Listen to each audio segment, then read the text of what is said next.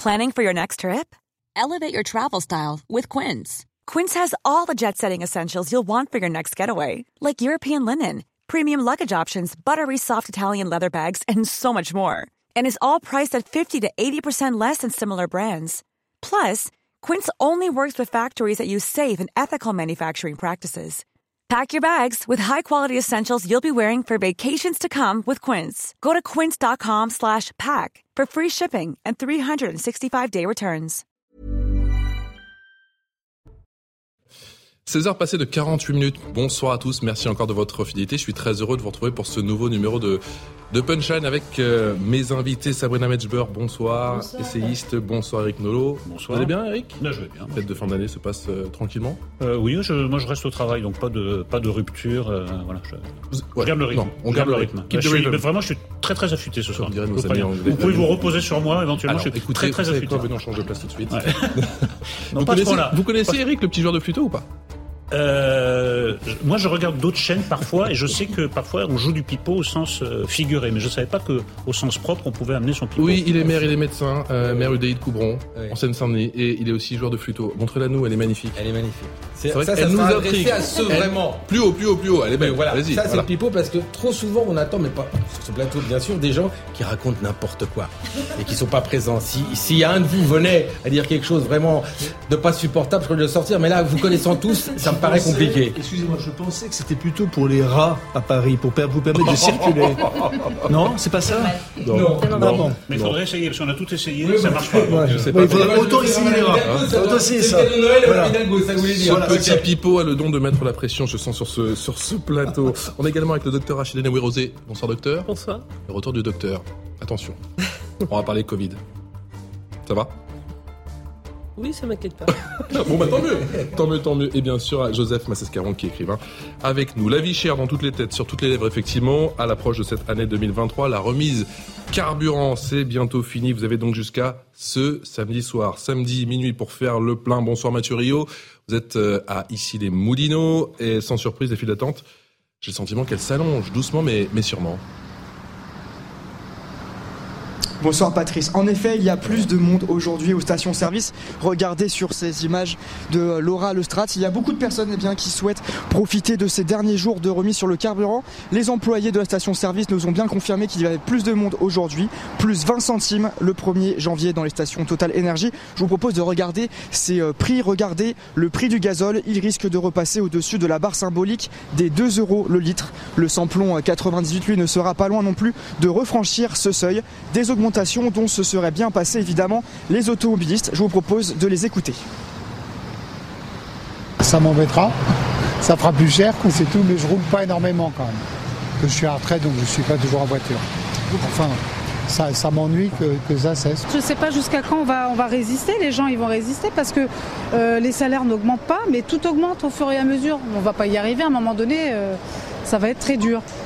20 centimes de plus, vous allez voir combien je mets de litres, vous allez compter, et on fait 2 à 3 pleins par, semaine, et euh, vous faites le calcul. On n'arrive pas à suivre la, cadence de, mettre du super euh, euh, toujours, et euh, c'est une catastrophe.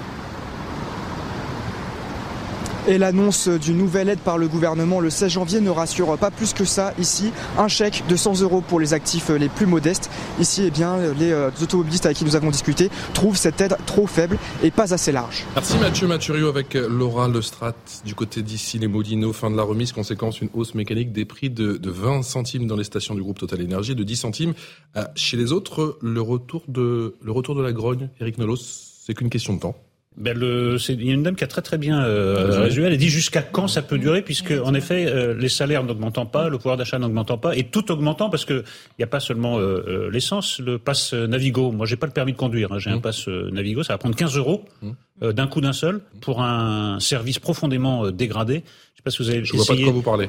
Oui, euh, moi je vois. Enfin, on, on a le temps d'en parler parce qu'on est très serrés les Bah uns oui, contre les bah, autres. On a le temps de communiquer dans le quand métro. tu vas dans le métro, dans le RER, t'es t'es en t-shirt. Euh, il vaut mieux. Bah, vaut il, mieux. il- il vaut mieux. Et aux heures de pointe, c'est vraiment catastrophique. il laisse passer trois métros. Non, c'est quand même euh, c'est quand même. Alors d'abord, il y a le problème du pouvoir d'achat, et puis euh, surtout les, les les les Français sont sont touchés dans des dans des domaines extrêmement sensibles, la liberté de se déplacer, la liberté de se soigner. On voit qu'il y a quelque chose qui s'est déréglé.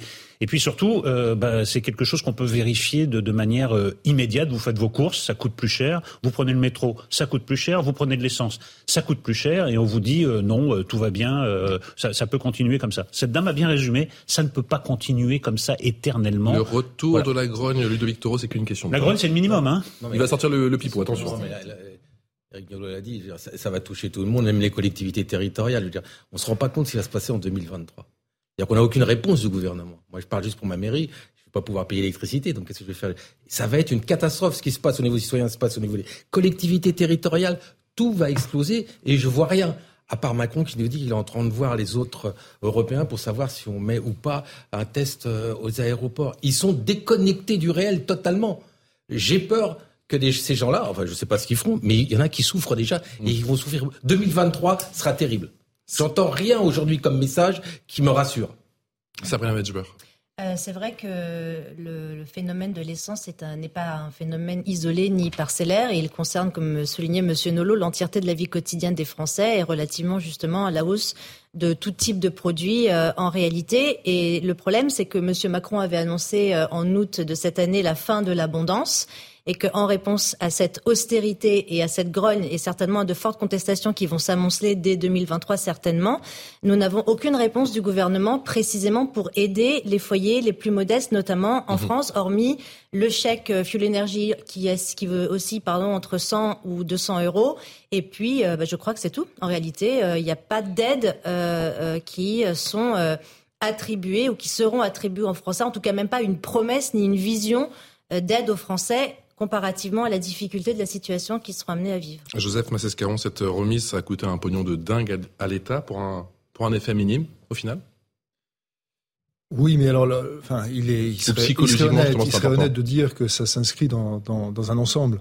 Euh, Il y a 140 milliards qui ont été déboursés de, pour lutter contre le Covid, 110 milliards qui ont été déboursés contre l'inflation. Hein, ça fait donc 250 milliards entre 2020 et 2022. Donc aujourd'hui, vous voyez euh, Bruno Le Maire qui court les plateaux pour dire l'État est à 1 euro près. 1 euro près.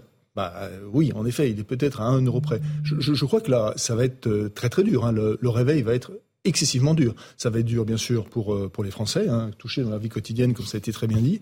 Mais ça va être dû aussi, je pense, également aux entreprises. Il y a des entreprises qui vont fermer. Et, et, c'est, et, et ça risque d'être euh, pas quelques dizaines ou quelques centaines, quelques petites entreprises, moyennes même entreprises et même plus grosses entreprises. Hein. Et ce que je crains d'ailleurs aussi, c'est qu'un certain nombre de pays étrangers, notamment aux États-Unis, viennent faire leur marché en France pour acheter les entreprises qui euh, mettent la clé sous la porte.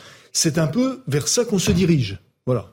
Docteur Inaoui Rosé, vos patients viennent vous voir bien évidemment pour leurs problèmes de santé, mais est-ce qu'ils trouvent le temps de, de se confier justement sur leurs leurs problèmes économiques Oui, complètement. Ils sont tous très préoccupés. Ils notent tous qu'ils n'arrivent plus à joindre les deux bouts. euh, Pour certains, euh, dès la, c'était déjà le cas pour certains dès le milieu du mois, et ça a l'air de se généraliser. Euh, ça devient compliqué. Ils se posent des questions. Ils sont déjà en mode restriction. C'est-à-dire que c'est un peu comme ce que disait la dame. C'est-à-dire qu'ils se sont déjà mis en mode restriction. Ils chauffent plus. Ils voyagent plus pour ceux qui avaient l'habitude de voyager. Euh, ils achètent de la nourriture premier prix.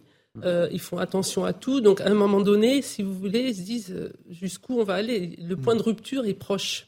Joseph Il est très proche. Ce qui m'intéresse, c'est est-ce qu'il est-ce qu'il, euh, parfois vous confie, enfin vous ne pouvez pas parce que c'est secret médical, mais est-ce que parfois vous sentez qu'il y en a qui euh, hésitent euh, pour euh, faire, je ne sais pas, une opération ou, un- ou une démarche médicale qu'ils devraient faire et qu'ils ne font pas faute de moyens? Est-ce que vous le sentez? Alors, euh, jusque-là, on a quand même un système de santé qui est encore euh, assez protecteur. Et euh, ce qui se passe, c'est que certains patients nous demandent de déposer les chèques plus tard. C'est-à-dire que nous, on attend qu'ils soient remboursés avant d'encaisser le, le chèque. C'est vrai que ça a existé euh, depuis de tout le temps, hein, ça a toujours existé. Moi, j'avais malheureusement déjà des personnes âgées qui étaient extrêmement limites et je me préoccupe pour elles. Je leur donnais par exemple des conseils diététiques, d'acheter certains types d'eau pour celles qui avaient l'habitude d'acheter, ou certains types de yaourts, parce que je suis rhumatologue et donc mon domaine c'est l'ostéoporose. Et certaines revenaient et me disaient, mais docteur, je vais vous l'avouer, je n'ai pas pu, je ne peux Ouais, pas m'acheter certains aliments. Mais oui, vous avez des personnes âgées, très âgées, même en centre de Paris, qui ont dans les 800 euros et qui n'ont pas de quoi se chauffer. Ça existait déjà. Donc je pense que ça va s'étendre de façon euh, vers d'autres populations qui n'étaient pas concernées jusque-là. Et c'est ce qui me préoccupe. Plus particulièrement les personnes très âgées. Eric Nolot. Mais vous voyez, pour répondre à votre question sur la grogne, moi ce qui me frappe beaucoup, c'est que plus que la grogne maintenant est entrée dans la mentalité euh, la, la, volonté, le désir de passer entre les gouttes, de trouver une solution, de bricoler. Plus qu'une plus qu'une grogne collective, c'est on va trouver des, des, des, de la mm. nourriture meilleur marché, on va essayer de trouver une petite euh, magouille, passer à travers les gouttes, jusqu'à quand on ne sait pas, parce que ça peut durer encore des années, mais je trouve que ça l'emporte sur euh, la grogne. Alors il peut y avoir encore euh, un mouvement comparable à celui des Gilets jaunes, mais c'est pas ça que je vois venir, je vois plutôt venir des gens qui au quotidien se débrouillent au jour le jour. Oui, vous savez, pardon, juste, parfois quand j'entends des réflexions, que je regroupe les réflexions, j'ai l'impression, parce que j'avais été en reportage là-bas, d'entendre euh, les Grecs lorsque hum. le FMI leur avait donné le coup de massue. J'ai vraiment l'impression. C'est exactement l'impression. Et, là, les, mots qu'emploie Eric sont tout à fait justes. C'est-à-dire le fait d'arriver à passer, euh, d'essayer de retourner dans sa famille, qui peut-être être en province, et aura peut-être les moyens parce qu'ils ont un potager ou quelque chose. C'est vraiment exactement ça. On en est là. Mais c'est surtout que tout et sans FMI. Tout prend une proportion, euh, tout devient disproportionné. Moi, j'ai le, le cas d'une collègue, vous savez, il y a eu la cyberattaque sur l'hôpital de Versailles. Et euh, la description qui en font, c'est, elle me dit, c'est une bombe qui nous est tombée dessus. C'est-à-dire que le système est tellement désorganisé, mais comme on a le background déjà du Covid qui était derrière, toutes ces difficultés qu'ont l'hôpital, vous rajoutez une difficulté d'un niveau assez élevé, et c'est une espèce de sentiment d'effondrement. C'est-à-dire que tout devient disproportionné et on est à un niveau de saturation et d'acceptation et de résilience qui est, qui est épuisé. ce, qui, ce qui fait en fait, et vous avez raison, c'est que les gens essayent de sauver eux-mêmes, c'est-à-dire ils se recroquent sur eux-mêmes, sur la famille. Et comment on fait pour finir la fin du mois? Il n'y a pas de démarche collective en fait. C'est là, c'est attention, il faut qu'on sauve nous déjà. Et c'est ça qui fait et qui, pousse qu'il n'y a pas encore de mouvement collectif, c'est qu'on essaye de se sauver. Deuxième chose, vous avez raison, moi j'ai, je fais le tiers payant. Avant c'était seulement ceux qui n'avaient pas beaucoup d'argent qui demandaient. Maintenant les classes moyennes demandent le tiers payant que je fais automatiquement. C'est un signe. Il y a plein de signes que la classe moyenne aujourd'hui et voilà, et c'est pas seulement. Ah, c'est une paupérisation massive. Et je voudrais rajouter. Euh, hein. Pardon, je voudrais rajouter un élément, c'est-à-dire qu'en fait, il n'y a pas simplement euh, la crise euh, financière qui touche les Français sur le plan financier. Il y a aussi la crise alimentaire qui touche les Français, c'est-à-dire qu'il y a une véritable pénurie de produits dans les magasins. C'est-à-dire que les Français, même s'ils voulaient s'acheter des produits à bas prix, ne trouvent pas tous les produits qu'ils souhaitent acheter. Vous avez face à ça, cette, face à cette pénurie alimentaire, une pénurie de médicaments. C'est surréaliste. Aujourd'hui, dans les pharmacies, on ne délivre plus de doliprane. Il faut une ordonnance euh, par un médecin pour pouvoir en obtenir. Et en plus, c'est contingenté une à trois boîtes seulement. Il y a des médicaments qui concernent les personnes atteintes de cancer qui ne sont plus délivrés. Enfin, c'est face à une entièreté de la pénurie, pénurie, globale à laquelle sont confrontés les Français aujourd'hui. C'est pas simplement euh, la, les difficultés financières. Je vous coupe, docteur. Le rappel des titres, c'est avec Adrien Spiteri. On en reparlera juste après.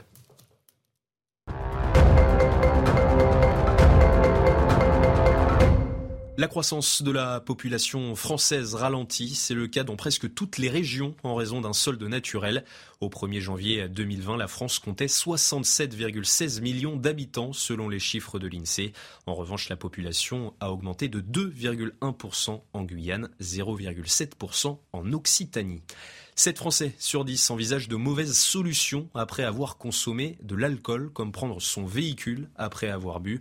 Résultat d'un sondage de la prévention routière à l'approche du réveillon du 31 décembre. Selon l'enquête, les jeunes vont consommer en moyenne 5 verres et plus 11% des Français pourraient consommer plus de 8 verres d'alcool. Et puis Minsk convoque l'ambassadeur ukrainien. Un missile anti-aérien s'est écrasé en Biélorussie. Il serait tombé dans la matinée près de la ville de Gorbaka dans l'oblast de Brest sans faire de victimes. C'est ce qu'affirment les autorités du pays. Il s'agit du premier incident de ce type rapporté par Minsk depuis le début de la guerre en Ukraine. Adrien Spiteri pour le rappel des titres. Le casse-tête des restaurateurs face à l'explosion des, prix de l'énergie à Bourg sur Gironde. Un restaurant a vu sa facture d'électricité multipliée par ni un, ni deux, ni trois, mais par 21. Exactement. Jérôme Rampenou avec Régine Delfour. Dans son restaurant de Gironde, situé dans un lieu touristique, l'activité tourne au ralenti l'hiver. Xavier Hubert s'attendait à une augmentation sur sa facture d'électricité, mais pas à ce point-là. On marche sur la tête. On a un, prix de l'énergie, enfin de l'électricité, qui a augmenté de 2100%. C'est-à-dire qu'on est passé de 7 centimes du kilowattheure l'an dernier à la même époque à 1,56€ aujourd'hui. Euh, c'est à la limite du vol. Les tarifs sont bloqués et ils regrettent de ne pas pouvoir renégocier avant quelques mois. Là, à l'heure actuelle, on est bloqué jusqu'au mois de mars. Pourquoi jusqu'au mois de mars? Parce que là, nous sommes en heure d'hiver, en heure pleine d'hiver. À partir du mois de mars, le tarif, lui, repasse, je crois, à 25 centimes. Donc c'est beaucoup plus cher qu'avant, mais 25 centimes, c'est supportable. En attendant, il faut faire des économies. Les lumières et le chauffage sont allumés au dernier moment. Heureusement, le restaurant possède un groupe électrogène de secours. Mais pour Xavier Hubert, ce n'est pas une solution durable. Le groupe électrogène, c'est quoi? C'est du gasoil. Alors on le paye 1,20€ euh, du litre, mais surtout on pollue. Et puis on, quelque part, on marche complètement sur, euh, sur la tête. On dit qu'il faut faire euh, arrêter de polluer la planète, on a fait la COP 21, et là, bah, on paye l'électricité un tarif exorbitant et on revient euh, au groupe électrogène, pourquoi pas aux lampes à huile. Avant le retour aux horaires d'été, il va falloir fermer l'établissement plus souvent dans la semaine et avoir recours à des demandes d'aide pour du chômage partiel. De Victor, le quoi qu'il en coûte, c'est bientôt fini. Est-ce que ces restaurateurs vont mettre la, clé sous la porte Que vous dit justement on, vos, on, va, on va tous vos administrés Non, mais on va tous mettre. on va avoir des, beaucoup de clés. Hein. Je veux dire, ça, les ministères vont récupérer beaucoup de clés. C'est ce qu'il dit là, c'est vrai. Aller manger à 5 degrés, euh, ça ne donne pas envie d'aller manger. Mais je vous le dis encore par rapport, moi, vous savez que les, les hôpitaux n'ont pas de bouclier tarifaire. Comment ils vont absorber x10 hum. Moi, pour ma mairie, j'ai fait le calcul. C'est x10. Où c'est que j'ai trouvé l'argent Et personne bouge. Alors qu'est-ce que je vais faire? Je pourrais pas payer, j'ai pas d'argent. On va me fermer euh, la lumière, l'électricité dans les écoles, dans les cantines, dans tout ça. Et je veux des réponses. C'est la semaine prochaine. Vous avez fermé votre piscine? Non, j'ai pas de piscine. Bah non, non, non, non, j'ai pas de piscine. Mais mes collègues, une, une, patinoire. Mais mes collègues, on l'ont fait certains et des patinoires. Ça coûte très cher en électricité. Ah Parce que quand vous enlevez 2-3 degrés dans une piscine, vous rentrez moins facilement dans l'eau, d'accord? Ça c'est clair. Mais on va être forcé de faire des choix, des choix qui étaient toute notre vie depuis des années. Mais ce qui m'inquiète, en fait, le fait est là. Où sont les réponses? Moi, j'interroge tout le temps le préfet, le sous-préfet. Je lui dis, je ne paierai pas parce que j'ai pas l'argent. Mais j'ai pas de réponse. Hum. On dirait qu'il y a rien en dessous. On n'existe pas, quoi. Hum. Mais c'est pareil pour les, pour ces, tous ces gens, les boulanger, tout ça, il n'y a pas de réponse. Est-ce qu'on peut avoir des réponses est-ce serait fascinant C'est cet angle mort de la, de la crise de l'énergie. On sait que ça va être cataclysmique, et pourtant tout le monde fait, enfin pas tout le monde, mais les pouvoirs publics font comme si ça n'allait pas arriver. Parce que c'est pas seulement euh, des restaurants qui vont fermer, des boulangeries qui vont fermer. Mmh. C'est parfois, ils vont fermer dans des coins où il n'y a pas, comme dans les grandes villes, un restaurant tous les 30 mètres. Il n'y a pas une boulangerie tous les 30 mètres. C'était le restaurant. C'est le restaurant. La boulangerie. vous allez devoir faire 20 euh, km, donc prendre votre voiture. C'est pas Bien très, sûr. Voilà, c'est pas très écolo. Enfin, tout ça est né, Et on fait comme si, euh, voilà, ça n'allait pas arriver. Si, ça va arriver. Et tout le monde, tous les professionnels nous mettent en garde. Vous avez autant, ils nous disaient le Covid, on ne sait pas, on ne sait pas ce qui va se passer. Mais là, on le sait. Allô? On le sait. Eh oui. Allô, on le sait. On fait quoi? On fait quoi Sérieusement? 2023, je ne vais même pas parler de la santé ou tout le reste, mais ça va être une catastrophe. comme vous dites, il n'y a pas de a ça de réponse. Je ne sais pas combien ça va me coûter dans un mois. Je ne sais pas si vous vous rendez compte. Comme tous les maires sont comme moi. Je veux dire, qu'est-ce qu'on va faire?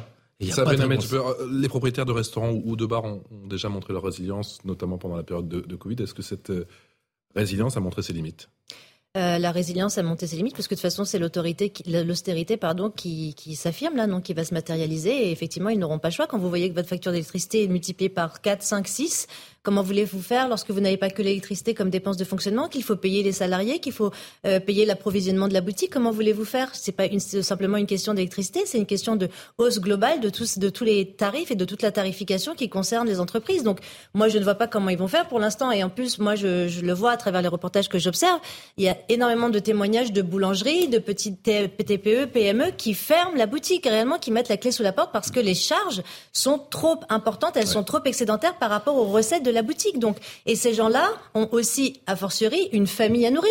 Donc, c'est pas simplement le micro-phénomène de l'entreprise, c'est aussi l'écosystème de la personne qui est en charge et de l'entreprise et de sa famille. Hmm. Donc, c'est une réelle inquiétude qui concerne l'ensemble des Français. Joseph. Et on peut pas, on peut pas mettre sous, parce que vous parliez de, résilience, je trouve que pendant deux ans, ils ont fait preuve de résilience. C'est-à-dire pendant deux ans, on leur a dit, euh, il faut que les tables soient euh, euh, comme ceci, comme cela. Ils l'ont fait. Euh, il faut un plexiglas entre les tables. Ils l'ont fait.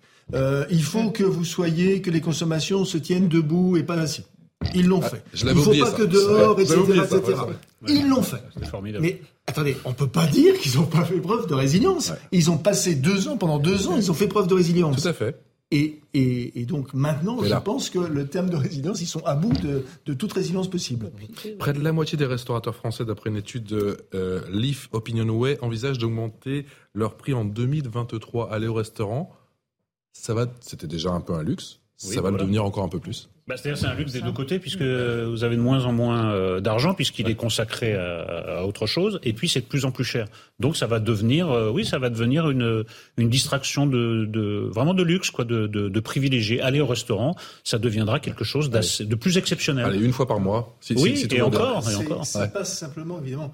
euh, c'est bien sûr le restaurant, mais c'est également euh, le restaurant ou le bar dans lequel euh, les employés, les salariés ont l'habitude de manger juste un plat. L'art de vivre à la française? Euh, bah oui, c'est un, c'est un art de vivre à la française. C'est, c'est un certain nombre de choses qui est en train progressivement de, de disparaître. Ça, c'est, c'est absolument évident. C'est-à-dire et qui constitue, là pour le coup, on est vraiment dans le tissu social, dans quelque chose qui est qui constitue notre identité même, qui est en train de disparaître et qui va être remplacé par des euh, pseudo, je sais pas moi, euh, fast-food à la noix ou ce, ce genre de choses. Donc euh, c'est, c'est, vraiment, enfin, euh, ce qui est en train de se passer. Euh, et euh, on, le dit, mais on ne le dit pas assez. Et euh, est, est tellement devant nous. euh, et en fait, on a un gouvernement qui regarde ce 4x4 comme dans les, euh, les, les, les routes australiennes avec des yeux de lémuriens et ils sont en face. Ils sont en face, ils attendent le 4x4. Ils, sont peut-être- ils ont, ils ont peut-être peur, ils ont peut-être conscience, mais ils ont peut-être, euh, ils ont peut-être pas de solution. C'est pas qu'ils ont peur, c'est que ça ne les touche pas. C'est que ça ne les touche pas, parce qu'ils auront toujours eux les moyens d'aller au restaurant. Ils auront toujours eux les moyens de se faire soigner dans un hôpital de la région parisienne. Ils auront toujours eux les moyens de que ça médicaments. C'est vrai Eh ben oui, eh ben oui, excusez-moi. Ils Pas vivent pas comme nous. Bah oui. Ils vivent pas comme Ils nous. sont hors sol. Qu'est-ce que vous voulez que je dise C'est pour ça d'ailleurs, on n'a jamais assez dit, pardonnez-moi, on n'a jamais assez dit le fait que le président de la République n'ait jamais été élu, élu euh, euh, localement, n'ait jamais un mandat local. Et ça, vous n'allez pas me dire l'inverse. Ah, c'est un élément essentiel Ah, quand même. Mais moi, un président de la République qui n'est pas passé Ah à la case conseil municipal, oui, idem pour les sûr. députés, ils peuvent pas savoir ce qu'on vit. Voilà. On dit, on met députés, il faut mettre des amateurs. Je suis désolé, députés, c'est important, ça vote des lois importantes. S'ils sont pas passés par la case Voilà. conseil municipal, mairie, Mmh. avec toutes les problématiques locales du citoyen, ils peuvent pas voter les lois. L'art de vivre à la française est-il menacé? Ben oui, parce que euh, bah, l'art culinaire, c'est l'art français par excellence. On parlait des boulangeries, ben, la baguette fait partie du patrimoine de l'UNESCO. euh, maintenant, ben, je, moi, j'en- alors je ne sais pas si c'est parce qu'on m'en parle plus euh, que, que pour d'autres professions, mais j'entends beaucoup de boulangers dire qu'ils vont mettre vraiment la clé sous la porte, plus particulièrement eux. Donc ça touche quelque Oui, chose. ben, c'est, écoutez, ça fait plaisir d'être français, d'aller pas acheter une baguette, d'aller au café. Et comme dans Welbeck, c'est pas grave parce que la, la- la baguette ce sera, sera exposée au musée. Donc il n'y a pas de problème. Puis surtout, il y a, je veux dire, le gouvernement français aurait pu aussi s'inspirer de, des pratiques politiques des pays étrangers. Quand on voit ce qu'a fait, ce qu'a fait l'Espagne, par exemple, avec euh, la suppression de la TVA pour les produits alimentaires ou la hausse de 4,6% sur les salaires, ce sont des mesurettes qui sont certes sectorielles, mais qui aident aussi le quotidien des Français.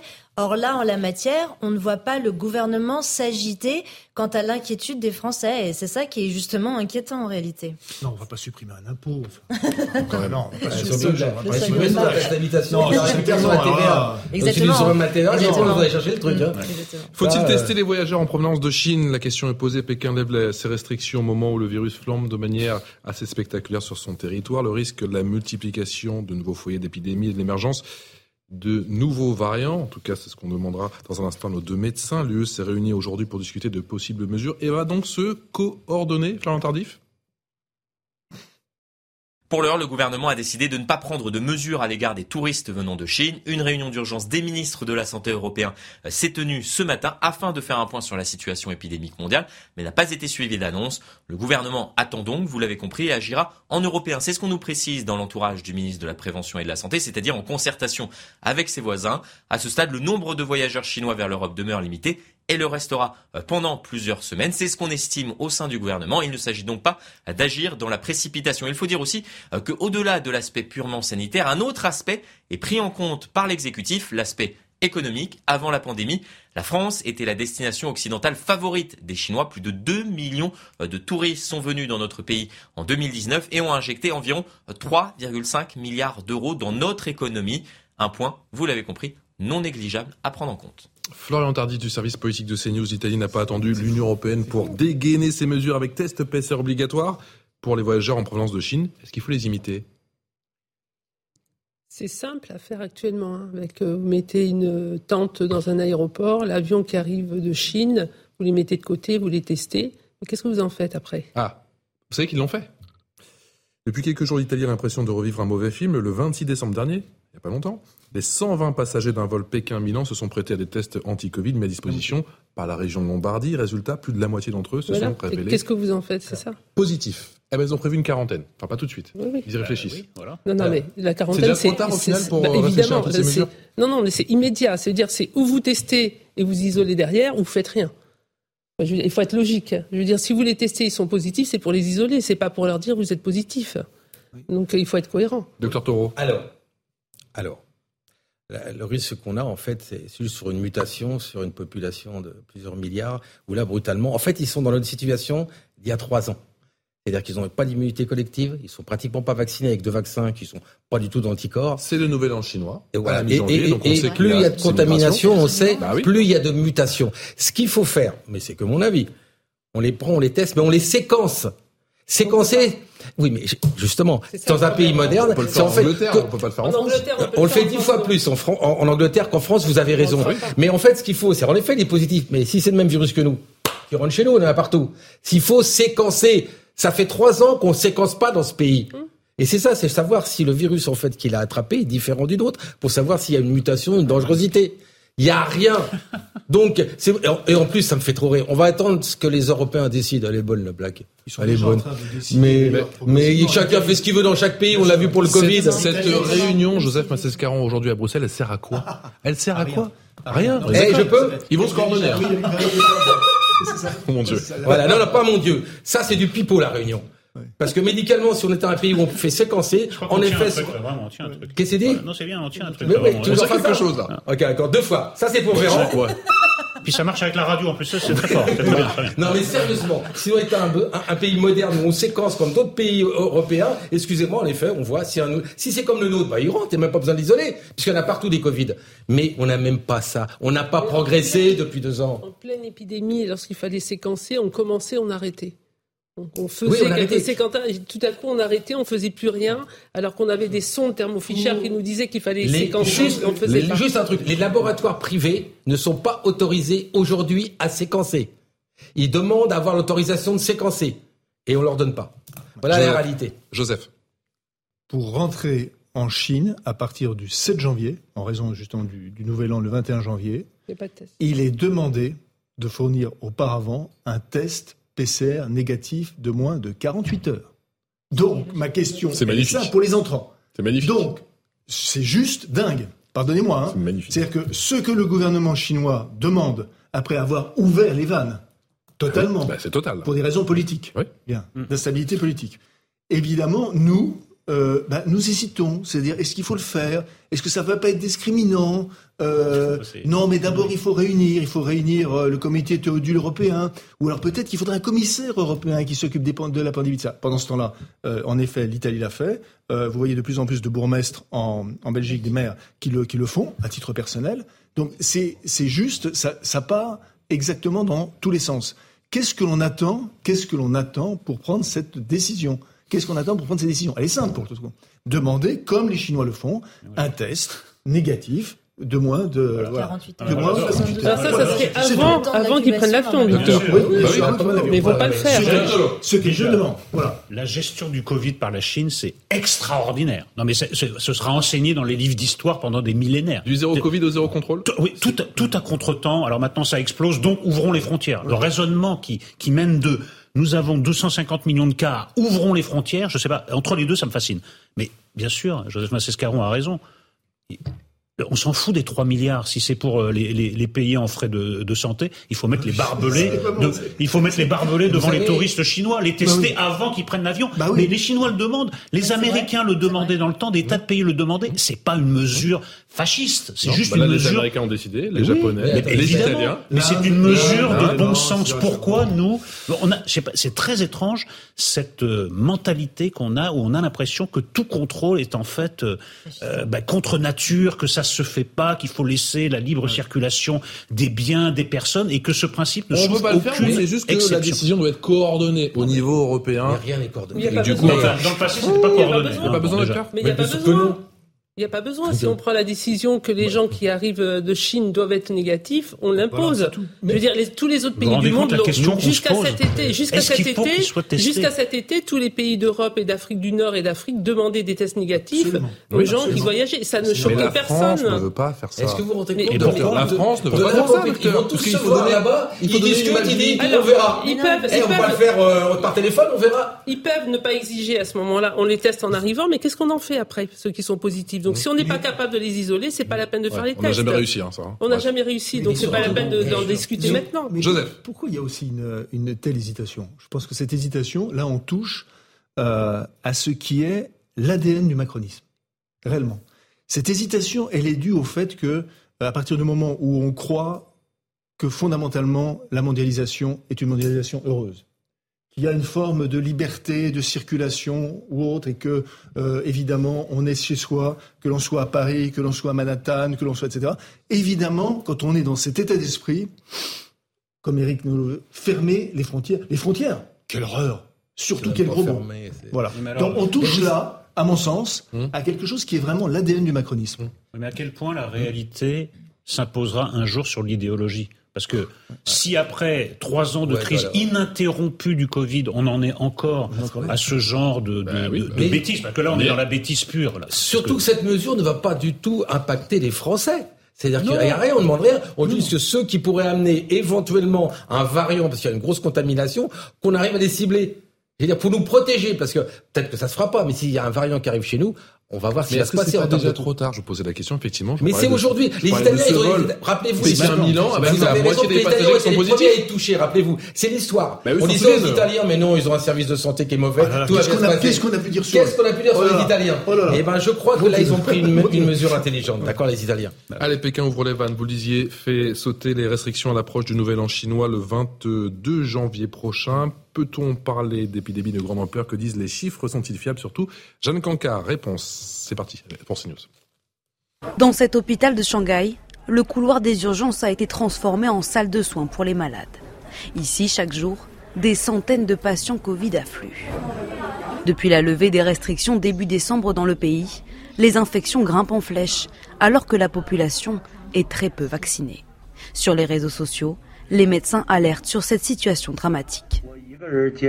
J'ai vu plus de 120 patients en mois seuls cette nuit. Plus d'un tiers d'entre eux est gravement malade. Ce ne sont pas seulement des personnes âgées, mais aussi des personnes dans la vingtaine, la quarantaine et la soixantaine. Ça m'inquiète. Officiellement, seulement quelques décès liés au Covid ont été recensés par les autorités chinoises. Mais en réalité, les files d'attente grandissent un peu plus chaque jour devant les crématoriums.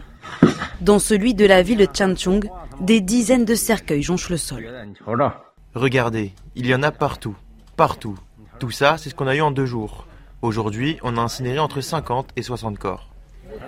Pas de données réalistes non plus sur le nombre de contaminations. Mais selon des experts, plus de 250 millions de personnes ont été infectées dans le pays en seulement trois semaines. Docteur Inaoui Rosé, l'explosion des cas en Chine, même si on n'a pas de données fiables concernant euh, le nombre de cas dans ce pays, euh, est-ce qu'elle vous inquiète? Euh, elle, ne me surprend pas, je dirais, parce qu'elle euh, arrive sur une population qui n'a pas été immunisée.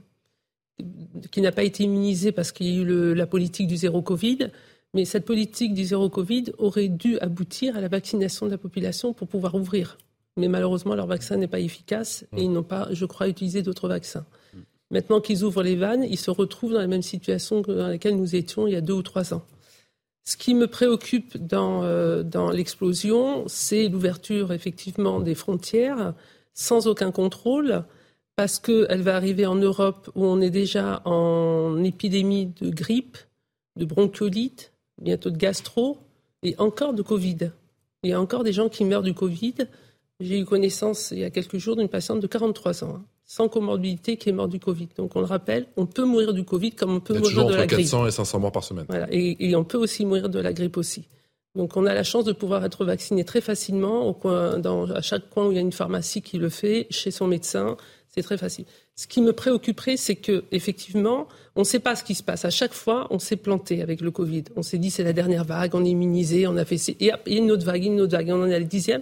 C'est qu'il y, y a un espèce de variant qui arrive via les avions et que ça rajoute une vague supplémentaire à une situation médicale euh, et d'épidémie qui est déjà critique dans notre pays. C'est-à-dire qu'on ne pourrait pas l'absorber. Et on ne sait pas ce que ça pourrait donner. C'est-à-dire c'est toujours cette espèce d'inconnu. C'est-à-dire que les variants qu'on a actuellement, c'est les variants qu'on a en Europe et qui tournent et qui se mutent.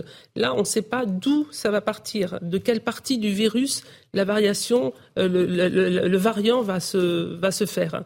Donc c'est préoccupant parce qu'on ne peut pas absorber une nouvelle vague de Covid avec un variant chinois qui n'existe pas encore sur notre euh, territoire euh, européen, je dirais. Docteur Taureau. Alors, euh, rappelez-vous, le docteur Li Liang, Van Liang, c'était celui qui était décédé, qui avait alerté tout le monde, vous vous rappelez C'était ce jeune de 34 ans qui a fini en tôle parce qu'il avait osé dire, celui-là, il va finir pareil.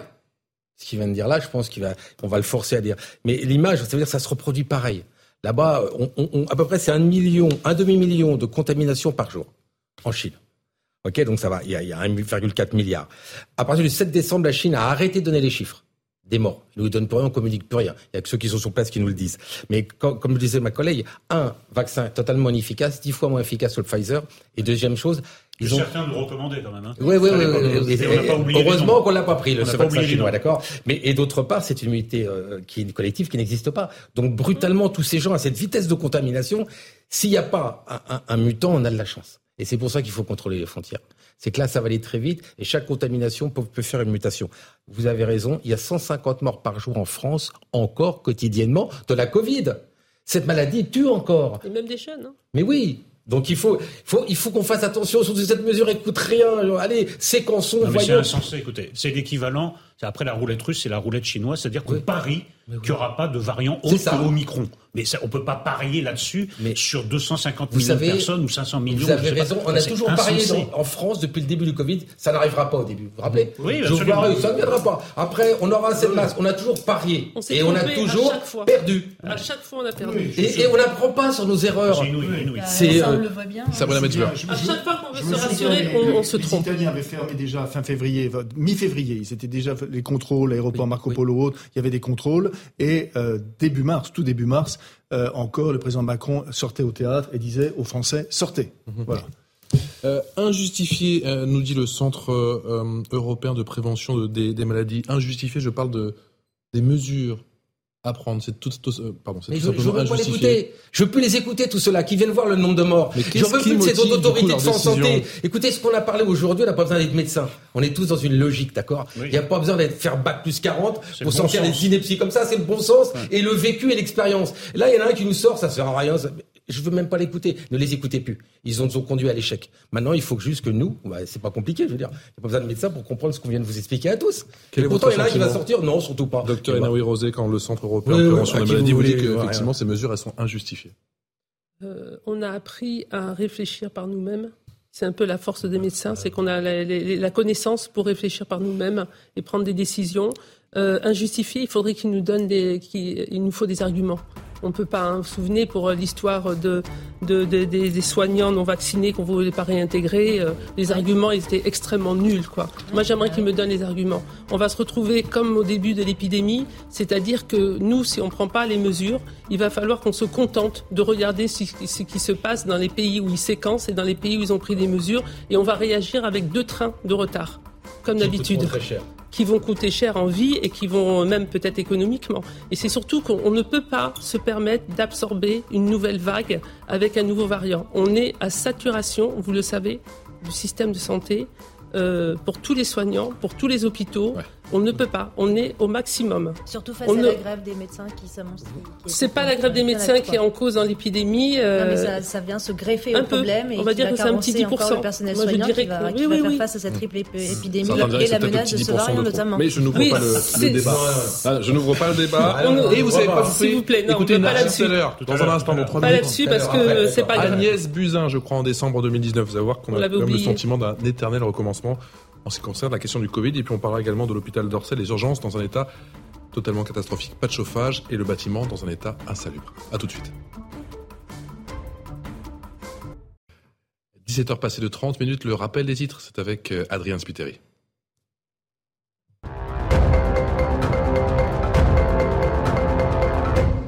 La vente de fleurs de CBD autorisée en France, le Conseil d'État a tranché. Il a annulé définitivement ce jeudi l'arrêté du gouvernement. Ce dernier interdisait la vente de la fleur et de la feuille de chanvre chargée en CBD, molécule non psychotrope du cannabis. L'Ukraine, touchée par des frappes massives, des dizaines de missiles russes ont visé plusieurs régions ce jeudi, dont la capitale, qui avait dit avoir abattu 54 des 69 missiles. Le pays dénonce une nouvelle salve destinée à détruire les infrastructures énergétiques du pays. Et puis Benjamin Netanyahou présente son nouveau gouvernement, vainqueur des législatives du 1er novembre. Il a dévoilé ce matin son équipe ministérielle aux députés. Il s'agit du gouvernement le plus à droite de l'histoire d'Israël. Des centaines de personnes personnes, dont plusieurs arborant le drapeau arc-en-ciel, ont manifesté devant le Parlement aujourd'hui. Allez, la suite de Punchline, toujours avec Sabrina Metchberg, qui est essayiste, Eric Nolo, Joseph Massescaron, Ludovic Toro et le docteur Rachida Nouirosé, qui est médecin et rhumatologue. On se posait cette question, faut-il oui ou non tester les voyageurs en provenance de Chine? Pékin lève, vous le savez, ses restrictions au moment où le virus flambe de manière spectaculaire sur son territoire, le risque, la multiplication de nouveaux foyers d'épidémie et l'émergence de nouveaux variants. On vous a ressorti une archive effectivement concernant le Covid. C'était au tout début quand on ne connaissait pas encore le Covid. C'était le 24 janvier 2020 avec une certaine Agnès Buzyn. Ça donne ça. En termes de risque pour la France, des analyses de risque d'importation sont modélisées régulièrement par les équipes de recherche. Le risque d'importation de cas depuis Wuhan est modéré. Il est maintenant pratiquement nul puisque la ville, vous le savez, est isolée. Les risques de cas secondaires autour d'un cas importé sont très faibles et les risques de propagation du virus dans la population sont très faibles. Il y a comme un, air de, il y a comme un air de déjà vu. non, mais c'est cruel parce que c'est l'idée que un virus ne voyage pas, que voilà, enfin c'est tout, ce qu'on a pu tout ce qu'on a pu entendre à, ce, moment-là. Euh, il, s'agit juste là parce qu'on parle de, dépistage que le dépistage euh, se fasse en amont, c'est-à-dire avant évidemment que les voyageurs, les touristes chinois mm. s'embarquent pour Paris et que ce dépistage, qu'ils puissent fournir un test négatif datant de moins de 48 heures. C'est simple. La question est simple. C'est ce que les autorités chinoises vont demander à partir du 7 janvier. Donc je voudrais savoir par, quel délire nous nous interdisons de faire exactement la même chose.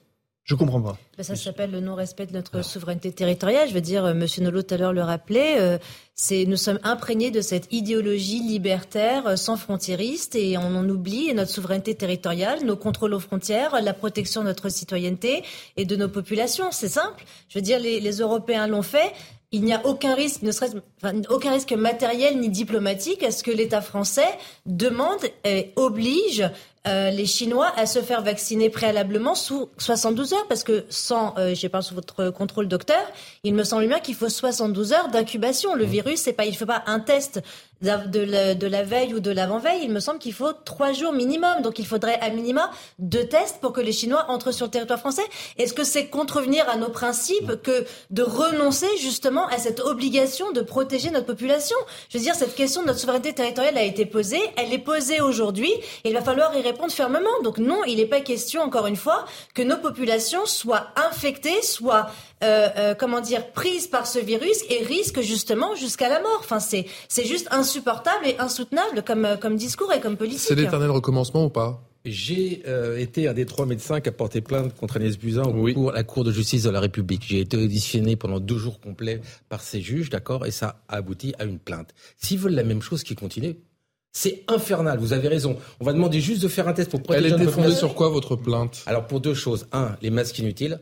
Et deux, le fait qu'elle n'ait rien fait parce qu'on s'est rendu compte après qu'elle le savait, qu'elle l'a dit au président, enfin tout ça. Mais c'est ça qui est le plus cruel dans l'archive. Mais bien sûr. Pendant qu'elle déclarait ça, elle, en fait, elle, disait nous a dit qu'en même temps, elle envoyait des messages absolument inverses Donc ça, en direction du Et qu'elle était paniquée parce que personne n'écoutait. Oui, oui, c'est ce qui se passe aujourd'hui. Hum Peut-être qu'il y a un double discours en disant laissons rentrer les Chinois, hum il n'y a pas de danger. Et en fait, on sait qu'il y a un danger. Mais il y a 3 milliards à. C'est évident qu'ils le savent. Ce qui est paradoxal, c'est qu'ils apprennent pas. C'est-à-dire que la Cour de justice de la République a retenu notre plainte qui est basé à peu près sur la même chose qui se passe aujourd'hui, en termes de précaution. Et non, juste pour pas demander un test, c'est un séquençage, en partant de là-bas, et même quitte à le refaire chez nous, on nous dit non. Et on va le faire, vous savez quoi? Je vous le mets sur le truc dans une semaine ou dans un mois. Parce que tout le monde, les autres pays, ils vont dire qu'on va le faire aussi. et voilà, on ne sait pas anticiper. C'est infernal cet immobilisme sanitaire. Docteur. Oui, moi je reviens, je rejoins tout à fait ce que dit euh, Ludovic Toro. on réagit à contre-coup, c'est-à-dire qu'on n'anticipe pas. Et euh, moi, de revoir euh, ce discours d'Agnès Buzyn, là, ça me donnait des frissons, mais je trouve ça nauséabond. C'est, insupportable pour moi, quoi. Avec le recul, avec ce qu'on a vécu, avec tout ce qu'on a dit, nous, on a hurlé, on a crié, on a dit. moi, ça, ça m'est insupportable de l'entendre, là. Joseph, on n'a appris aucune leçon Bah non, on a en trois ans. On a, bah, rien. on n'a rien appris sur aussi euh, l'hôpital et la détresse de l'hôpital qui a explosé à ce moment-là. On a continué évidemment avec le même logiciel et, à, et à, enlever des, des, lits dans les hôpitaux. Donc oui, évidemment, on a, on a absolument rien appris. On est en pénurie de médicaments. On parlait de souveraineté. Ben, on n'a pas cette souveraineté euh, sur, les, sur, nos médicaments. Donc, euh, donc oui, ça, franchement, on peut dire qu'on n'a rien appris. Docteur ce que vous dites, hein, non, non, ce qui est important, parce que qui nous fournit 80% des principes, c'est la Chine. Si la Chine est très malade, ils vont le garder, ils vont pas le vendre. Bien sûr. Et qu'est-ce qu'on fera nous bah, Surtout qu'on les, achète, les achète pas très cher, nous. Mais parce qu'on a voulu faire une politique budgétaire comme toujours, et du coup on est dépendant des autres. Mm. Et si les autres sont très malades, et eh ben nous on pourra mourir mm. parce qu'on n'aura pas les médicaments. Mm. C'est tout. On a des solutions pour l'hôpital, mais est-ce qu'on a des solutions pour la gestion de la crise Covid? On n'a pas de solution pour l'hôpital ni pour la crise Covid. Bah, on fait la pour l'hôpital, si. Après, il n'y a pas les budgets, mais je sais que les médecins, en tout cas, quand on vous pose des questions, vous avez des solutions pour sauver l'hôpital. Oui, oui, oui. Nous, nous, on a des solutions pour. Euh, on, fait des propositions, mais on est face à des euh, dirigeants euh, qui font la politique de l'autruche en se disant ça passe ou ça casse. Mais globalement, on est là. Quoi. Je veux dire, on va dans le mur. Ils disent bon, on verra, on verra après. Mais on n'est pas du tout entendu et notre désespoir est, très grand parce qu'on a quand même le Covid dans les pattes pour tous euh, depuis deux, trois ans et euh, on a tenu, on est encore debout. Et là, on ne tient plus, on est presque à genoux et on nous, on nous, on nous assène un coup de massue supplémentaire. Et lorsqu'on continue à dire sur les plateaux, comme on est là avec mon collègue, euh, qu'il euh, y a des choses très simples à faire. Vous savez, au moment où elle parlait, là, Agnès Buzyn, on n'avait pas de test, on n'avait pas de, de vaccin, on n'avait même pas le. Actuellement, on janvier 2020. Oui, oui, janvier 2020. Moi, je me souviens très bien parce que j'avais répondu sur euh, Twitter ou sur Facebook à ce qu'elle avait mis. ne craignez rien. Je dis ça m'étonnerait. et, et, et on, a, on, a, on a les tests. C'est très simple à faire. Tout le monde sait faire les tests. On a, on a les vaccins ici qui sont efficaces. On a euh, le Paxlovid, vous savez, le traitement antiviral qu'on peut euh, introduire dans les 3 à 5 jours après l'infection pour éviter de faire des formes graves. On, a, on sait comment traiter. Alors les Chinois, la chance qu'ils ont par rapport à, euh, qu'ils ont par rapport à nous il y a 3 ans, c'est que eux, ils vont apprendre de ce qu'on a fait. C'est-à-dire que moi, je me souvenais, je me souviens, par exemple, ils nous avaient pas dit que le perte du goût et de l'odorat, c'était le Covid. Ils nous avaient pas dit qu'il y avait de gastroentérite. Ils nous avaient pas dit qu'il y avait des embolies pulmonaires. Ils nous avaient pas dit qu'il y avait des AVC. Ils nous avaient pas dit qu'il y avait des enjeux. On a découvert ça tout seul, tous les jours. Ils nous avaient rien dit. On appelait nos, nos collègues aux quatre coins de France et du monde pour savoir comment faire. Eux sauront comment faire grâce à nous parce qu'ils savent qu'il faut mettre des anticoagulants. Ils savent qu'il faut mettre des corticoïdes. Ils savent qu'il faut éviter d'intuber les gens. Ils savent plein de choses. Malheureusement, je ne sais pas comment ça va se passer dans leur pays. Et euh, des solutions, on les a parce qu'on est, on est, on est, on est formé, on est scientifique, on est médecin, on connaît euh, la, médecine, on connaît les pathologies, on sait comment il faut faire avec un patient et on sait aussi comment il faut faire avec l'ensemble des patients. Mais on n'est pas écouté. et vous connaissez le terrain. Et on connaît surtout le terrain, c'est ça. Le terrain, ça se passe aussi en, Essonne. Les urgences de l'hôpital d'Orsay font face depuis plusieurs semaines à une panne de chauffage, un problème qui risque de durer jusqu'à la semaine prochaine, des conditions de travail compliquées dans un établissement totalement délabré. Jeanne Cancard avec Charles Pousseau. Dans cette chambre de la maternité d'Orsay en région parisienne, la fenêtre est fermée avec du scotch et le radiateur est inexistant. Paul, le mari de la patiente admise ici, déplore l'état de délabrement de cette pièce. On a des fenêtres qui sont mal isolées, euh, il y a de l'air qui passe et puis euh, il y avait des radiateurs qui manquaient. Donc euh, quand on est arrivé, la pièce était franchement froide et un chauffage de poing avait été placé dans le coin de la pièce pour compenser. À côté de la maternité, les urgences de l'hôpital ne sont pas non plus épargnées. Depuis le 30 novembre dernier, à la suite d'une panne, des problèmes de chauffage et de coupure d'eau chaude ont régulièrement lieu. En tant que patient, quand on vient, euh, alors déjà en temps normal, quand on vient aux urgences, c'est des heures et des heures d'attente, mais là, euh, faut le faire dans le froid. Si on est amené à être opéré ou à prendre une douche, bah ouais, mais avec euh, de l'eau froide, c'est compliqué. Début décembre, le thermomètre est descendu jusqu'à 13 degrés dans le couloir des urgences, où les patients dorment sur des chaises et des brancards, faute de lits disponibles. Face au manque de moyens et d'effectifs, le personnel soignant est à bout. En Réa, je sais qu'ils ont utilisé des bouilloires pour euh, faire chauffer un peu d'eau euh, pour que les patients puissent euh, faire une petite toilette. Certains soignants ont découpé des draps pour pouvoir faire des gants de fortune. On aimerait faire notre boulot correctement, mais, mais on n'a pas les moyens de le faire. Il y a des soirs où quand on rentre, c'est compliqué. on se dit qu'on a été maltraitant avec les patients, malgré nous en fait. Des conditions de travail qui, selon les soignants, ne vont pas s'améliorer d'ici le déménagement de l'hôpital attendu pour 2024. Voilà pour cet euh, excellent reportage signé Jeanne Cancard et Charles Pousseau. Orsay, ça peut devenir le symbole de notre système de santé. Euh, c'est à Orsay, il y a d'autres hôpitaux comme ça. Il y a aller dans les hôpitaux, hein, les gens qui dorment sur les... Ça, mais Orsay, un mois sans chauffage un mois un hôpital sans chauffage. même quand ils mettront le chauffage, les infirmières qui prennent des bouilloires pour nettoyer les gens. il n'y a, pas de couverture dans cet hôpital. Moi, j'ai une patiente récemment qui était dans un hôpital. Elle, avait froid. Ils n'avaient pas de couverture, donc son mari lui met une couverture, mais il n'est pas désinfecté. On lui a demandé ses médicaments parce qu'il n'y avait pas de médicaments à l'intérieur. L'hôpital mais est à un niveau, mais ça c'est, vous verrez beaucoup d'hôpitaux comme ça. Et il y a, euh, comment dire, euh, il y a une infirmière qui a dit une phrase très importante. J'ai honte, je n'ai pas fait ce métier pour maltraiter les gens. Les infirmières, les soignants sont tristes, tout ça. C'est infernal. Ils sont là pour soigner les gens et en fait, ils sont là, ils grelottent. Comment aller dans un hôpital où il fait froid? Vous êtes sérieux? Mois, je veux bien un week-end, un ascenseur, mais un mois, ça veut dire que notre système de santé est à plat. Cet hôpital est un symbole, mais des hôpitaux comme ça, il y en a partout en France. Il y en a partout. Et j'entends un ministre qui dit Ah, tout va bien, il n'y a pas de problème, on a bien géré ça. T'as rien géré du tout. Ouvre un tout petit peu. Va voir là-bas. J'aimerais bien qu'il aille dans cet hôpital et visiter. Et vous avez vu les trous, je sais pas si les ont montrés partout. en tout cas. Hein. ah bah il va aller, oui. Ah, on connaît les visites ministérielles. Oui, il a dit qu'il y avait un manque de personnel. Ah bah, ils ont fermé dans cet hôpital 15 jours les urgences pédiatriques. C'est un symbole ou pas cet hôpital, docteur? C'est compliqué parce que c'est quand même un hôpital qui va fermer. Donc euh, c'est pas l'exemple euh, type. Il va fermer parce qu'il y a un regroupement. Vous savez, ils sont en train de regrouper des, les hôpitaux. Il y a le grand, les GHU, les, les, les regroupements. Ils doivent. D'ailleurs, ils l'ont dit en 2024. Donc, euh, il va fermer, moi, mais je, on accueille quand même mais, patients, moi, hein. je pense qu'il faut qu'il ferme directement. Là, quoi. Je veux dire, il faut, il faut arrêter. À un moment donné, euh, ils ferment et puis c'est tout. Quoi. Ils sont, ils sont plus en capacité de recevoir de façon digne et de s'occuper de façon digne de patients tout le monde est en souffrance. Les patients sont en souffrance, les soignants, sont en souffrance. Bah et, non, non, mais là, il y a la responsabilité même du directeur de l'hôpital est engagée. Euh, personnellement, je pense qu'il faudrait fermer ce. Lorsqu'on en est à ce stade, on ferme l'hôpital. Mais on va en fermer euh, plusieurs hein, à ce stade, euh, si, j'en crois les propos alors, celui-ci, celui-ci, je pense qu'il y a un double problème. Hein, le problème, euh, effectivement, de la pénurie et des, situations dramatiques. Mais comme ils ferment, je pense qu'ils doivent pas faire de travaux. Donc, du coup, il, y, a, des choses qui... Non, non, mais de toute façon... Quand même. Non, non, mais on est d'accord. Je sais qu'on a peur de sobriété énergétique, mais quand même, docteur. Même si on ferme, c'est un minimum à donner aux patients qui souffrent. Mais on est d'accord. Mais c'est pour ça. Je dis tout simplement, excusez-moi. C'est pour ça qu'ils doivent fermer. Je veux dire, ils ferment et puis c'est tout. Il laissent les patients aller ailleurs et puis voilà, plutôt que de faire semblant de les recevoir. Ce qui est frappant, c'est qu'on n'en arrive pas à cet état de délabrement du jour au lendemain. Bah oui, bien sûr. C'est pas lundi, tout allait bien, puis mardi, il y a des trous comme ça. Première chose. Puis deuxième chose, c'est frappant de voir combien euh, la crise multiple que nous traversons euh, aggrave le sentiment de déclassement qu'on a. Parce qu'avant la crise, on nous expliquait, vous voyez, en France, il y a le nucléaire. Donc il y a le nucléaire militaire, donc on est tranquille, puis il y a le nucléaire civil, et on n'aura jamais de, de, problème.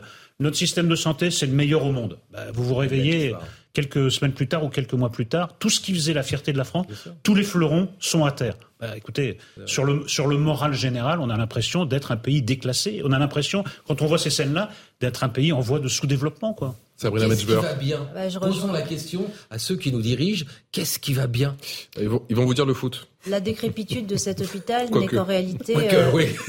je disais donc, pardon.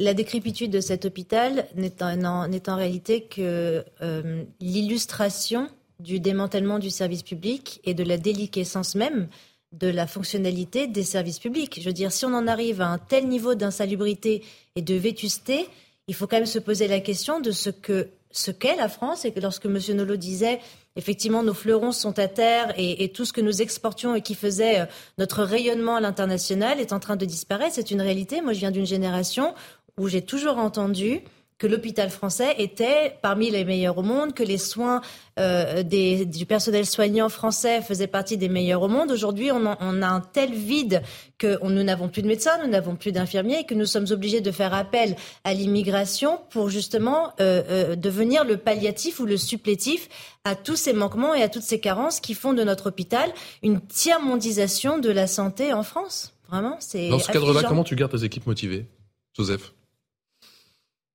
Très franchement, euh, en, fait, je, je, sais pas. Comment tu les empêches de fuir, quoi Bah, la, la, la, difficulté, on sait bien. C'est-à-dire qu'il y a beaucoup, euh, il, y a, il y a plus d'infirmières aujourd'hui qui partent que d'infirmières qui rentrent. Ça, c'est, on le sait. On a, on a des chiffres. D'ailleurs, c'est intéressant parce que euh, cette, cette fuite euh, des infirmières de l'hôpital, du personnel soignant de l'hôpital, on constate la même fuite dans l'éducation, on constate la même fuite dans la police, on constate les mêmes fuites dans la justice. C'est-à-dire que c'est les, personnes, je ne vais pas dire elles votent avec leurs pieds, mais voilà, elles s'en vont, elles s'en vont. C'est-à-dire pour répondre à ce que disait, à ce que disait Eric, c'est-à-dire pour répondre à ce grand déclassement qui nous frappe aujourd'hui, euh, on est euh, les, personnes. Donc évidemment, il y a toujours une, la possibilité qu'il y ait une individualité forte. Parce que de même qu'il y a un projet éducatif, il y a aussi un projet, je dis, enfin, euh, les, médecins peuvent, peuvent porter. Mais, mais, enfin, très franchement, je, quand on voit cet état-là, j'ai vu le témoignage d'un médecin hospitalier qui rencontrait, rencontrait un patient et lui disait, ah, bah, vous êtes revenu vous êtes revenu aujourd'hui. Et le patient disait, non, je ne suis pas revenu aujourd'hui, je, je, suis là depuis hier. Donc, la, donc vous imaginez, les, ce n'est pas 6 heures ou 8 heures d'attente maintenant. Donc vous imaginez l'attente des personnes dans le cadre de l'hôpital qu'on vient de voir. Moi, je trouve que c'est euh, du sadisme à, ce, à ce niveau-là. Parce que euh, euh, enfin, les, les je, suis d'accord que la, culture du mépris se porte bien en France, puisqu'elle se, se porte justement très haut et que les élites la, développent, mais cette culture du mépris par rapport aux gens est, juste impossible. Docteur Néoui Rosé, est-ce que les, recrutements aujourd'hui euh, pallient au départ? Non, pas du tout. Pas du tout, parce qu'il euh, y a un déficit chronique depuis des années. Euh, il y a des départs qui, sont, qui continuent de façon très importante. On n'y arrivera pas. De toute façon, au niveau du personnel infirmier, euh, on le sait, on n'y arrivera pas. Au niveau des médecins, on n'y arrivera pas parce que de toute façon, la formation actuelle des médecins euh, euh, ne portera ses fruits que dans 8 à 10 ans. Donc je ne vois pas comment on est, dans, dans, quelque chose qui est en déliquescence. Mais ce qui est plus grave, c'est que c'est voulu. Bien sûr. C'est voulu, si vous voulez. Et, et, ceux qui restent sur le terrain et qui sont des bonnes âmes et qui se battent de toutes leurs forces et autres on les harcèle. La médecine à deux vitesses, c'est voulu la, déliquescence du système public euh, et, cette espèce de gratuité, entre guillemets, c'est voulu. Oui, tout à fait. C'est voulu. Euh, moi, je ne peux pas imaginer que ce ne soit pas voulu depuis 30 ans, puisque toutes les négociations qu'il y a eu avec les caisses d'assurance maladie depuis 20, 30 ans n'aboutissent à rien, si ce n'est à des valorisations qui ressemblent à du pourboire et qui, euh, qui sont insultantes et du mépris. Euh, au niveau hospitalier, c'est exactement la même chose. Il y a eu le Ségur de la santé qui a un oh petit peu amélioré, donc qui a, on va dire, mis un petit peu de pommade mais qui n'a pas réglé le problème. Donc, euh, moi, je pense qu'il y a le, désir, le désir de, la fin du système de santé tel qu'il existe actuel. Alors, d'un côté, c'est normal hein, que le système évolue, mais on ne peut pas le casser, comme on, le fracasser comme on est en train de le faire, parce que là, on est en train de le fracasser. Docteur Taureau. Alors, un, euh, pourquoi ça ne bougera pas? Parce qu'en fait, le gouvernement ne reconnaît pas ce déclassement. À aucun moment, ils, ont, ils, nous le disent. Hein, tout va bien. On va gérer dans tous les domaines. Dans tous les domaines. Alors, Monsieur Ndiaye a fini par reconnaître que l'éducation nationale, le déclassement était réel. Après, ah, après 50 ans de déni, on a quand même. donc ça, progresse. Oui, mais que l'éducation nationale n'est pas un mammouth. Donc, euh, non, non, alors, euh, bah, deuxième chose, on, parle de remplacement, c'est pas possible. Moi, dans le 93 Seine-Saint-Denis, la moyenne des médecins est à 63 ans. 63 ans. Et on n'aura jamais assez de médecins pour les remplacer rien. Maintenant, vous avez raison, c'est un choix budgétaire. C'est Bercy qui dirige notre santé. On s'est dit, moins il y aura de soignants, moins il y aura de dépenses. Ça a été ça depuis 30 ans. Moins de soignants, moins de dépenses. On s'est pris 10 millions d'habitants, espérance de vie plus 6 ans. Voilà où on en est aujourd'hui. Et puis, excusez-moi, il y a 30 ans, on mettait pas des stènes à tout le monde qui avait un infarct. On soignait pas comme on soigne. Évidemment, ça coûte plus cher quand on met, quand on met des PET scans, des scans, des IRM, ça coûte plus cher. Donc on sait que ça coûtera plus cher. Et eux, ils ont fait tout l'inverse. Non seulement ils n'ont pas stabilisé, ils ont descendu. Donc tant qu'on a une, une, En plus, ça coûte plus cher. Parce que quand on fait ça, c'est des, des, économies de bout de chandelle. Parce que dix ans après, ça vous retombe dans le nez. Parce que vous payez plus cher. Parce que nous, on a payé les vaccins à l'extérieur. Alors qu'on aurait pu les faire nous-mêmes, mais comme on n'a plus de chercheurs, mmh. ils sont partis à l'étranger. Donc ce calcul à court terme est complètement stupide, répond à une décision budgétaire aujourd'hui, et à N plus 5, on se le prend en plein dans le nez. Voilà.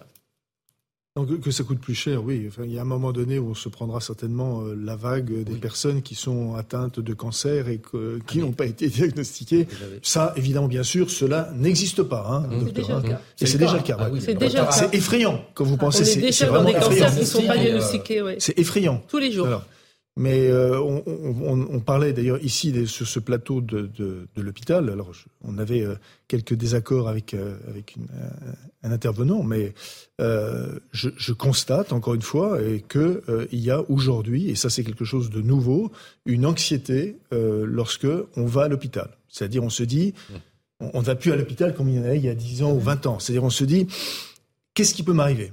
Alors, euh, de coq doré, enfin, etc., etc. Enfin bon, qu'est-ce qui peut m'arriver? Qu'est-ce que, qu'est-ce qui va, voilà, comment je vais être traité Comment je vais être, comment je vais être traité Et en même temps, je, déjà fragile. Et encore une fois, c'est pas, c'est pas de la, c'est juste un problème tout simplement de, de, de moyens, parce que quand des personnes sont à flux tendu en permanence, comment voulez-vous qu'ils arrivent à opérer à un moment donné correctement? Enfin, je veux dire, c'est pas, c'est possible. D'ailleurs, je parle d'opérer. Il y aura aussi beaucoup de choses à dire, c'est-à-dire le fait que on a, on va, aller bientôt vers une pénurie de chirurgiens, enfin, etc. Donc, enfin, tout. Enfin, vous vous rendez compte, c'est, juste, c'est juste fou. On va pas avoir l'appendicite en pleine creuse. Hein? Non.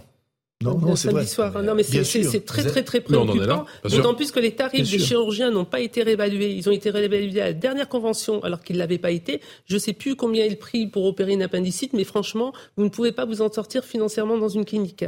Donc, il y a un vrai démantèlement du système de santé qui est voulu. Et vous avez encore le directeur de la PHP, euh, Nicolas Revel, hein, qui a dit on va mettre des infirmières à la place des médecins on va venir des infirmières de pratique avancée. Donc, euh, dans le euh, déclassement, mm. ça, ça en fait partie. C'est-à-dire qu'on fait le système à l'anglaise, à la mm. portugaise. On dit aux infirmières, ben, vous allez vous occuper des pathologies chroniques. Mais il se manque du monde. Les infirmières, les infirmières qui ont un petit peu de sens, les infirmières qui ont du sens disent non, on ne veut pas faire ça.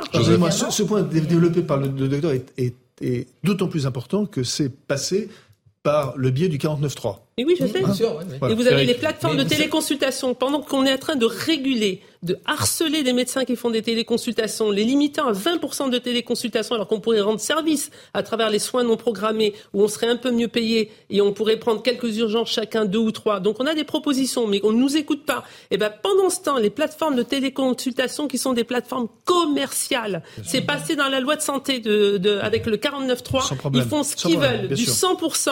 Ils sont remboursés par la caisse maladie. La caisse d'assurance maladie a voulu les bloquer. Le Conseil d'État a dit non, on ne les bloque pas, ils ont le droit de travailler. Donc qu'est-ce qu'on fait il, y a encore un, hein. il y a encore un aspect du délire c'est de vouloir euh, compenser, enfin aider les métiers en tension par l'immigration. Parce que vous allez faire venir des, des gens, des infirmières, qui, qui elles, ou eux, enfin il y a des infirmiers aussi, vont travailler au salaire qu'on leur donnera. Il n'y aura pas de revendication et ça continuera à tirer les salaires vers le bas. Elles repartent. Les infirmières espagnoles qui sont venues, ben elles sont reparties. Ben hein. voilà. Oui, mais enfin, en tout cas, ce ne sera pas, de, des augmentations de salaire. Venir... Soit, soit elles, accepteront, soit elles partiront. Elles vont venir six mois et repartir. Une fois qu'elles auront goûté à l'Eldorado dont on leur a parlé, eh ben elles se rendent compte que l'Eldorado n'existe pas. Hein, c'est pas les euh, eh ben elles vont repartir. Et, dans ce cadre inutile. Et dans ce cadre, docteur, est-ce que la, la, grève des généralistes, la deuxième grève en un mois, jusqu'à ce lundi, jusqu'au 2 janvier, est-ce qu'elle arrive au plus mauvais moment il n'y a pas de plus mauvais moment. C'est quoi le plus mauvais moment? On est en cours de négociation euh, conventionnelle. Il n'y a pas de négociation. Le plus mauvais moment, c'est peut-être pendant la période des fêtes de Noël où les non, mais les patients sont, en vacances. On part il y a des médecins qui sont en vacances. Il y a des médecins qui sont en grève. À quel moment est-ce que c'est idéal de faire une grève? Le, le, bon moment, c'est quand on est en cours de négociation pour faire un peu pression, pour faire comprendre que ce n'est plus possible ce qu'on nous propose, des pourboires. C'est-à-dire qu'on en est au stade où on nous donne des 2 euros d'augmentation tous les 6 ans. C'est du pourboire. Le 2 euros, c'est ce que vous laissez au bistrot, au restaurant. Donc il faut arrêter un peu ce mépris. Et à un moment donné, de toute façon, il n'y a pas de bon moment. La semaine prochaine, lorsqu'on va rentrer, euh, tous les enfants vont venir à l'école, il va y avoir des grippes, des bronchiolites, des gastro, des Covid partout. Donc est-ce que ça aurait été mieux la semaine prochaine ou dans 15 jours ou dans 3 semaines? Il n'y a pas de bon moment. L'honnêteté veut de dire que, parce que je sais bien qu'on a à l'esprit euh, la question de des contrôles des contrôles la SNCF, mais l'honnêteté veut de dire que il y a euh, trois, euh, trois semaines à peu près, où commençait déjà cette explosion de grippe notamment, euh, on avait déjà du mal à trouver des médecins. Donc très franchement, ça n'a rien à voir. Ça n'a rien à voir. Ça, avec le fait qu'il est de plus en plus difficile de trouver des médecins voilà, qui travaillent de, de 8 heures à, à 21 heures. On nous dit en pleine, en, pleine, en pleine, épidémie, mais l'épidémie dure 3 maintenant, mois. Maintenant, juste un point, juste un point, c'est que à force évidemment de, de, de, ne, de ne négocier que dans des moments de tension et de crise, j'attends, comment dire, avec euh, un certain intérêt les JO de 2024. Ah, bah c'est demain. Euh, voilà. On va Comme ça, assez rapidement. Là, je prends, je, prends rendez-vous. Là, ici. Le festival. Et j'espère qu'il y aura voilà. plus de trottinettes. Et on vous ressortira effectivement dans un petit peu moins d'un an. Allez, la deuxième partie de Punch dans un instant sur CNews et sur Europa. A tout de suite. Retrouvez tous nos programmes et plus sur cnews.fr. 17h passées de 59 minutes sur CNews et sur Europe 1. Bonsoir à tous. Merci encore de votre fidélité. C'est parti pour ce nouveau numéro de Punchline dont voici le sommaire. C'est parti. Tic tac tic tac. Le compte à rebours plus que jamais lancé, plus que quelques heures pour profiter de la remise carburant. C'est jusqu'à ce samedi minuit. Faut-il déjà faire des heures de queue pour faire son plein Comment les Français abordent-ils cette nouvelle année placée sous le signe de l'inflation? Le débat dans un instant. Faut-il tester les voyageurs en provenance de Chine, Pékin lève ses restrictions au moment où le virus flambe de manière spectaculaire sur son territoire. Le risque, la multiplication de nouveaux foyers d'épidémie et l'émergence de nouveaux variants. La France doit-elle imiter l'Italie? Avec quelles mesures On se posera la question dans quelques minutes. Et puis des tags anti-flics et des menaces de mort dans les Hauts-de-Seine. Ce n'est pas la première fois que la police est prise pour cible, mais ces inscriptions accompagnées des noms, prénoms et plaques d'immatriculation inquiètent les fonctionnaires. Vous les entendrez en plateau en studio ce soir avec moi sur Europe 1 et sur CNews, Sabrina Medjber, essayiste. Bonsoir. Bonsoir. Eric Nolot, journaliste écrivain. Bonsoir, Joseph Massescaron, écrivain également. Bonsoir Ludovic Toro. Bonsoir. Qui est maire UDI de Coubon en Seine-Saint-Denis et médecin et autre médecin et infectiologue, le docteur Benjamin David. Merci à tous les cinq d'être avec nous sur Europe 1 et sur CNews. C'est parti pour le journal.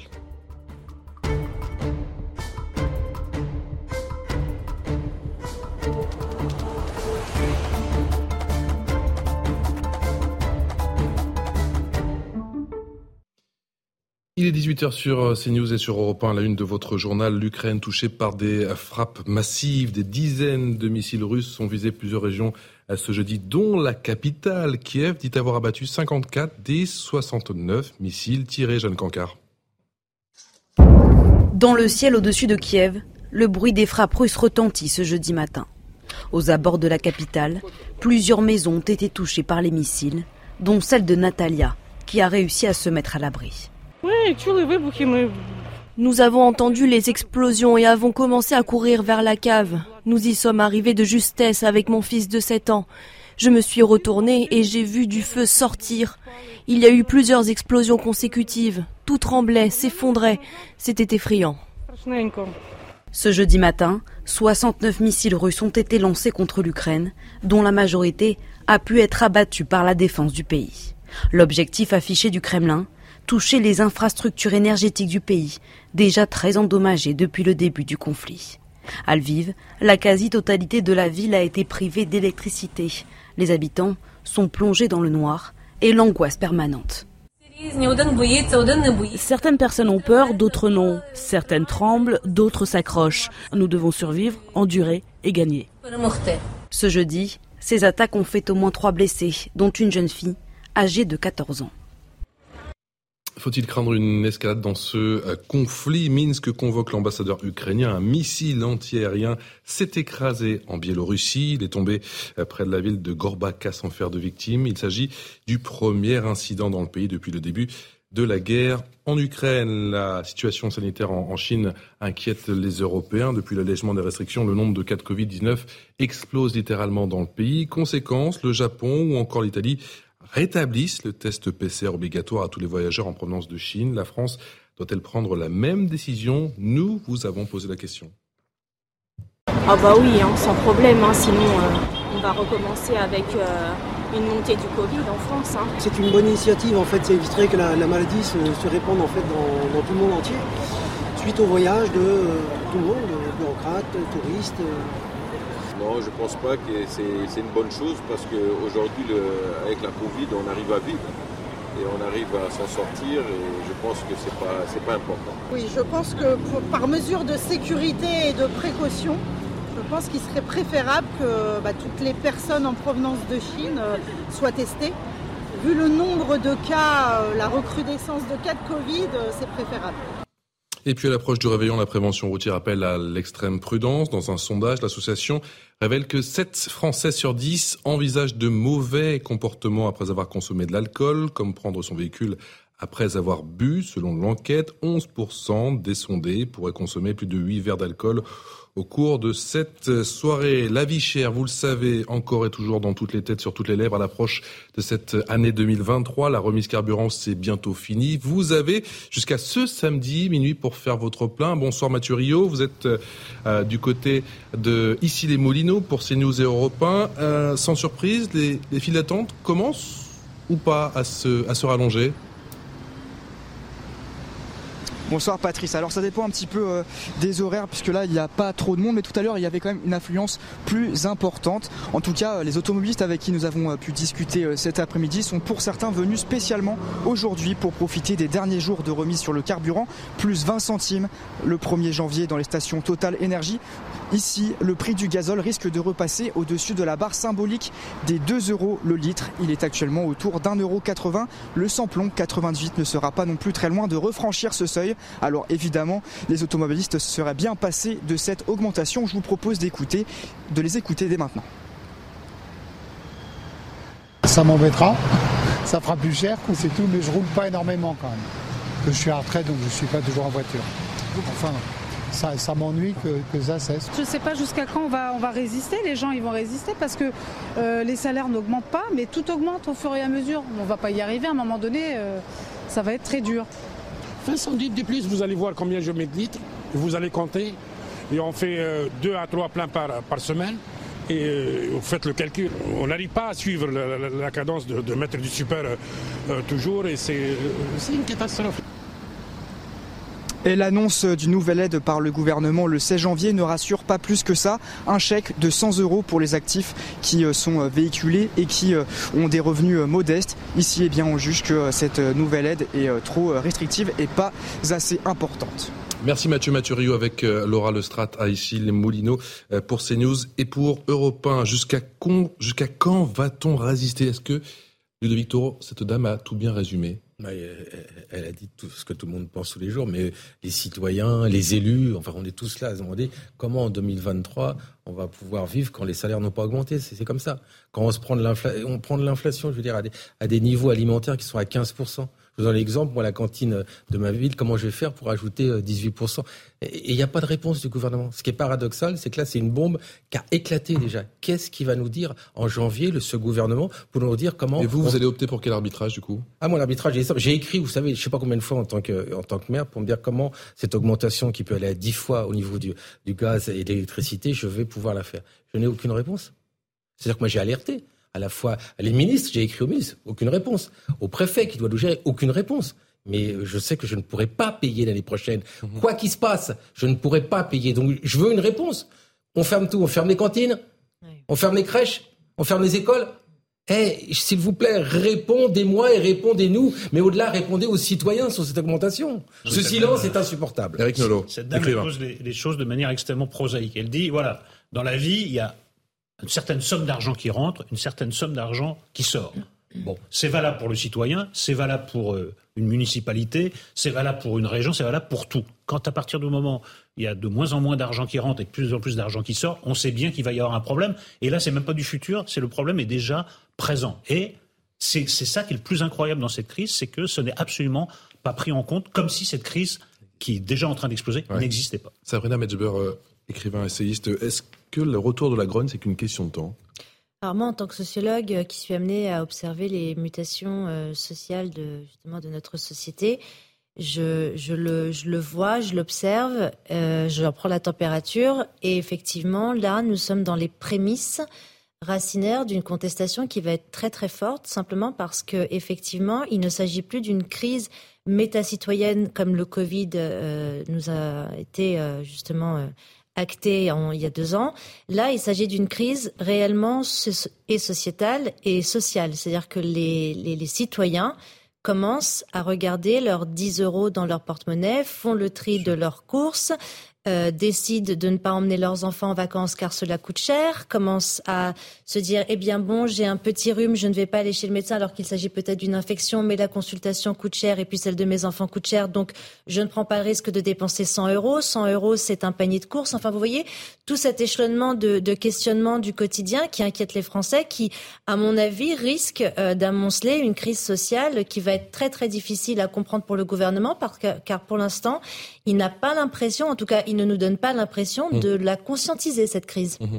Joseph Massescaron, écrivain, euh, cette remise carburant, ça a offert une, bulle d'oxygène, un peu de répit au gouvernement Un peu de répit. Euh, le, le, gouvernement a déjà dépensé 140 milliards pour lutter contre le Covid de 2020 à 2022, euh, 110 milliards pour lutter contre l'inflation, donc ça fait 250 milliards c'est pas c'est pas rien. Euh, Bruno Le Maire court les plateaux télé pour dire qu'il n'est pas question de dépenser, débourser un euro de plus.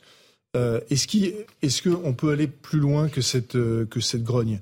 Euh, je, ne sais pas. autant il est possible, en effet, qu'il y ait des, mouvements qui soient sporadiques, euh, très très durs, et justement parce qu'ils sont sporadiques, très très durs, des sortes de ce qu'on appelait autrefois, ce que les historiens appelaient des événements. Voilà.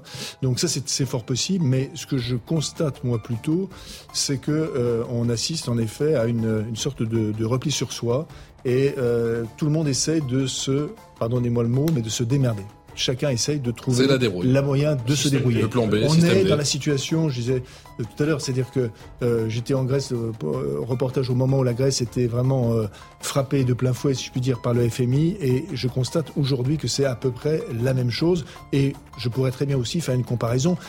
Emmanuel Macron a parlé d'économie de guerre. Eh bien, nous sommes en effet dans l'économie de guerre, parce mmh. qu'il y a beaucoup de Français qui vont ont l'impression parfois de vivre la période que leurs parents leur ont raconté de 39-45, bientôt la rue Tabaga. Vous avez également évoqué la, la fin de l'abondance. Faut-il tester les voyageurs en provenance de Chine L'Italie? Va le faire. L'Europe promet de se coordonner. On en parle dans un instant sur CNews et sur Europe 1. A tout de suite. 18h passées de 15 minutes sur CNews et sur Europe 1. Merci encore de votre fidélité. La suite de Punchline, toujours avec Sabrina Metzber, essayiste, Eric Nolot, journaliste, Joseph Massescaron, qui est écrivain, le docteur Ludovic Toron et le docteur Benjamin Davido, qui est infectiologue. Cette question à présent, faut-il, oui ou non, tester les voyageurs en provenance de Chine, Pékin? Vous le savez, ces restrictions au moment où le virus flambe de manière spectaculaire sur son territoire, le risque de la multiplication de nouveaux foyers d'épidémie et l'émergence de nouveaux variants. L'UE s'est donc réunie aujourd'hui pour discuter de possibles mesures et promet de se coordonner. Florent Tardif. Pour l'heure, le gouvernement a décidé de ne pas prendre de mesures à l'égard des touristes venant de Chine. Une réunion d'urgence des ministres de la Santé européens euh, s'est tenue ce matin afin de faire un point sur la situation épidémique mondiale, mais n'a pas été suivie d'annonce. Le gouvernement attend donc, vous l'avez compris, et agira en européen. C'est ce qu'on nous précise dans l'entourage du ministre de la Prévention et de la Santé, c'est-à-dire en concertation avec ses voisins. À ce stade, le nombre de voyageurs chinois vers l'Europe demeure limité et le restera euh, pendant plusieurs semaines. C'est ce qu'on estime au sein du gouvernement. Il ne s'agit donc pas d'agir dans la précipitation. Il faut dire aussi euh, qu'au-delà de l'aspect purement sanitaire, un autre aspect est pris en compte par l'exécutif, l'aspect économique. Avant la pandémie, la France était la destination occidentale favorite des Chinois. Plus de 2 millions euh, de touristes sont venus dans notre pays en 2019 et ont injecté environ 3,5 milliards d'euros dans notre économie. Un point, vous l'avez compris, non négligeable à prendre en compte. Docteur Benjamin Davido, faut-il tester les voyageurs en, provenance de Chine? Disons que ça va être difficile de ne pas le faire s'il y a une décision qui se fait euh, pour une fois à l'échelle européenne. En tout cas, ce qu'il faut comprendre, c'est que ce n'est pas le testing euh, au niveau des aéroports qui empêchera l'avenue euh, de cet hypothétique nouveau variant BF7, qui est un variant d'ailleurs qui sévit déjà en Europe. L'intérêt en réalité, c'est d'avoir... Qui est chez nous, en France? Il existe déjà, il représente à peu près moins de 1% des séquençages. Il était à son maximum en octobre autour de 10%. Donc aujourd'hui, il est, on va dire, écrasé par le variant BQ11 et c'est en fait toute cette même famille de variants BA5. La problématique, c'est que cette circulation virale très importante qui existe en Chine, il ne faudrait pas qu'elle crée euh, euh, une, dixième vague dans la deuxième vague. Et c'est en réalité exactement ce qui s'est passé à la même date autour du 10 janvier de cette année, en 2022, avec l'arrivée d'Omicron au sein de la vague Delta.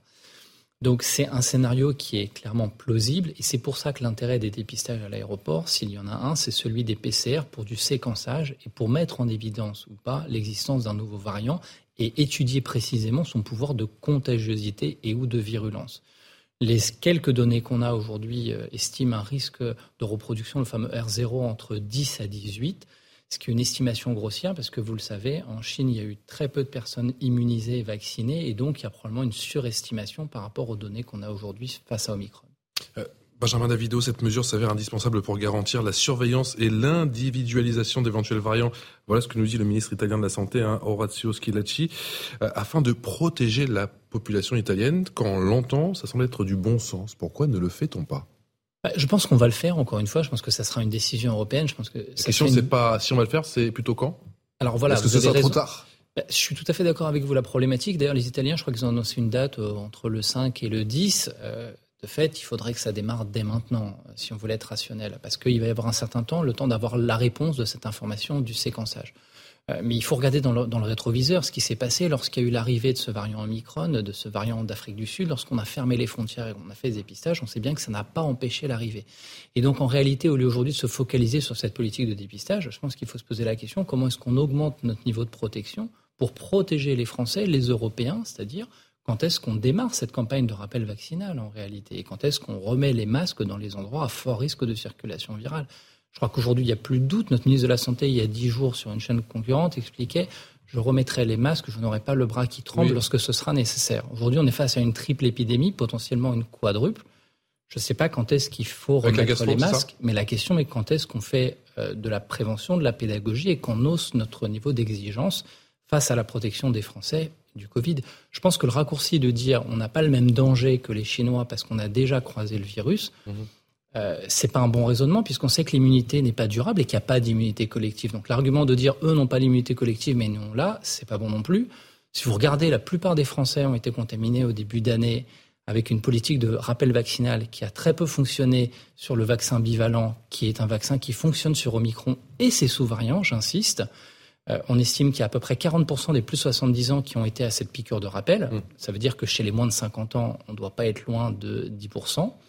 Et donc, très clairement, il y a un travail de pédagogie, de prévention. Il ne faut pas braquer les gens, il faut que le bon sens l'emporte.